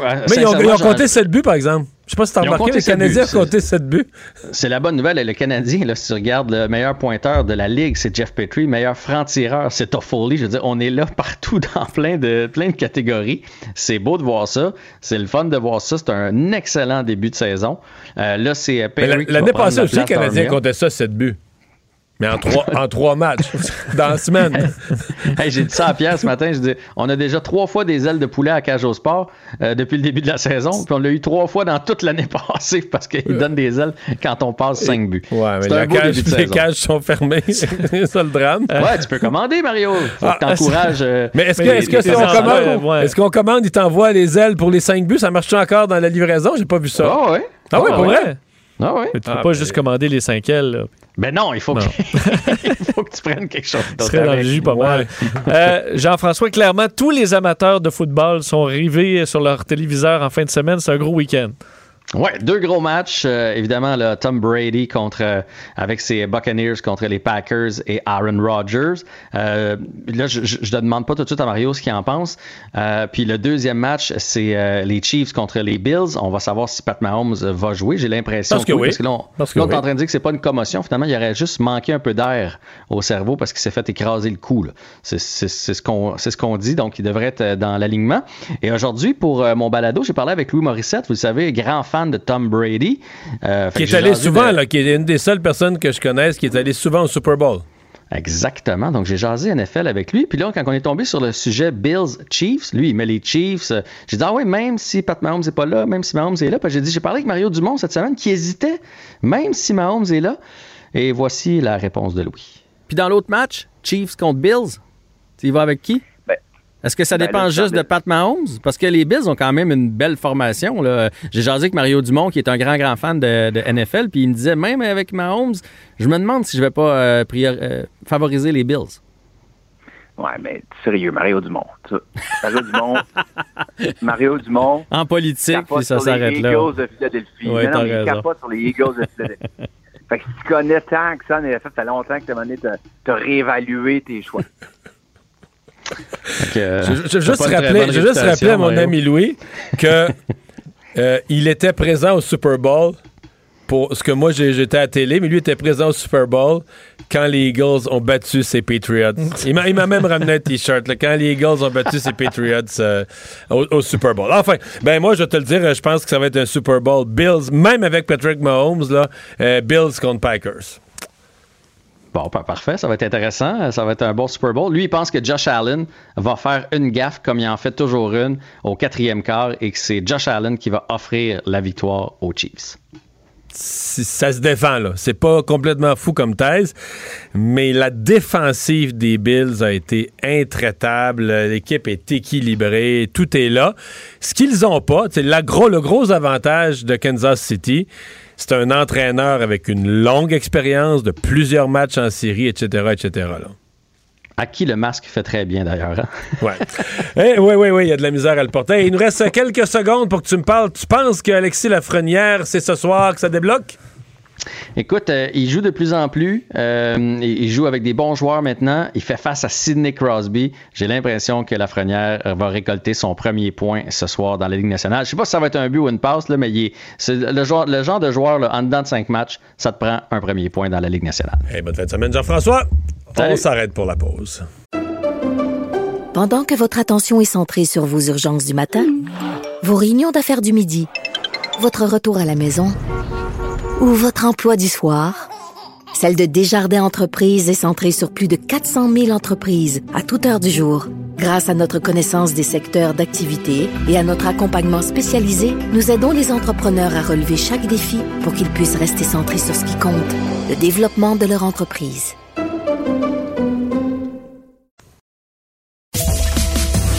Mario Dumont et Vincent Dessureau. Joignez-vous à la discussion. Appelez ou textez le 187 Cube Radio 1877 827 2346. Cube Radio. Cube Radio. En direct à LCN. On trouve Mario Dumont maintenant dans son studio. Euh, Mario, on sent que la fête sous les palmiers, là, ce sera bientôt un peu moins euh, attirant avec euh, l'idée des restrictions pour les voyageurs qui fait son chemin dans la tête de Justin Trudeau. Oui, et M. Trudeau avait rien de prêt à annoncer aujourd'hui. Puis je sais qu'il y a des gens qui ont interprété mm. ça. Bah, il reporte ça, il niaise un peu. Oui, ça arrive parfois que des politiciens font ça. On n'annonce pas de décision, on gagne du temps dans le but de ne pas agir. On a déjà vu ça. Je ne pense sincèrement pas que ce soit le cas ici. Moi, je m'attends à une décision de M. Trudeau. Elle n'était pas prête à annoncer aujourd'hui. Il reste des détails à ficeler. C'est compliqué, c'est pas simple du tout tout ça, mais euh, les voyageurs de retour vont avoir une quarantaine imposée. Je ne pense pas qu'on va interdire les voyages parce que c'est trop difficile de, faire une liste de critères de toutes sortes de, de situations personnelles ou est-ce que c'est une raison nécessaire ou pas nécessaire de voyager, un voyage essentiel ou pas essentiel. Mais là, 14 jours à l'hôtel, à vos frais, dans une quarantaine surveillée au retour. On s'entend que ça va décourager la masse des gens de voyager. Euh, c'est pour une petite semaine les pieds dans le sable. Là. Euh, je pense que la plupart des gens vont renoncer. Donc, euh, c'est ça risque de... Et là, on voit le, variant, entre autres le variant britannique. Aujourd'hui, Boris Johnson a dit... On nous avait dit il y a quelques semaines, il est plus contagieux, mais peut-être moins mortel. Là, on a dit maintenant, non, non, il est plus contagieux et plus mortel. Et là, mm-hmm. tous les pays, comment tous les pays commencent à être nerveux de dire on est déjà pris avec la COVID, on ne veut pas être pris avec la COVID 2 ou la COVID plus. Là. Donc, euh, la, Belgique aujourd'hui a fermé complètement euh, les, euh, les, portes là, du, à tous les voyages non essentiels. Alors, attendons-nous qu'au Canada, moi, à mon avis, au cours de la semaine prochaine, on a une annonce là-dessus. c'est vraiment ce que je prévois. Bon, alors à suivre. Euh, saga Julie Payette, Mario, gouvernement cherche gouverneur général, qualité recherchée, être gentil avec son personnel et aimer la représentation. Il faudra que la prochaine soit la bonne. Oui, M. Trudeau qui a avoué avoir parlé avec la reine euh, ce matin pour lui dire avoir accepté la démission de sa représentante, Mme Payette, et qu'il allait régler ça. Il faut voir que la situation présente, Sophie, elle est vraiment bizarre sur le plan des, institutions, parce que notre Constitution prévoit qu'en cas de vacances, qui est le cas présentement, la gouverneure générale part, c'est le juge en chef de la Cour suprême qui prend sa place. Mais le juge en chef de la Cour suprême, en tant que gouverneur général, voici ce qui pourrait arriver il pourrait se retrouver, là, euh, un projet de loi est adopté. il doit être sanctionné par le gouverneur général, sinon il n'a pas force de loi, quand même, un pouvoir important, même si c'est symbolique, mais c'est vrai pareil. Là. Donc, le, juge en chef sanctionne le projet de loi, met sa signature dessus. Si des citoyens pensent que ce projet de loi est anticonstitutionnel, est contraire à la Charte des droits et libertés, les gens pourraient contester la loi. Donc, et ça pourrait remonter jusqu'à la Cour suprême. Donc, la Cour suprême pourrait se retrouver à juger de la constitutionnalité d'une loi qui a été sanctionné par le juge en chef de la Cour suprême.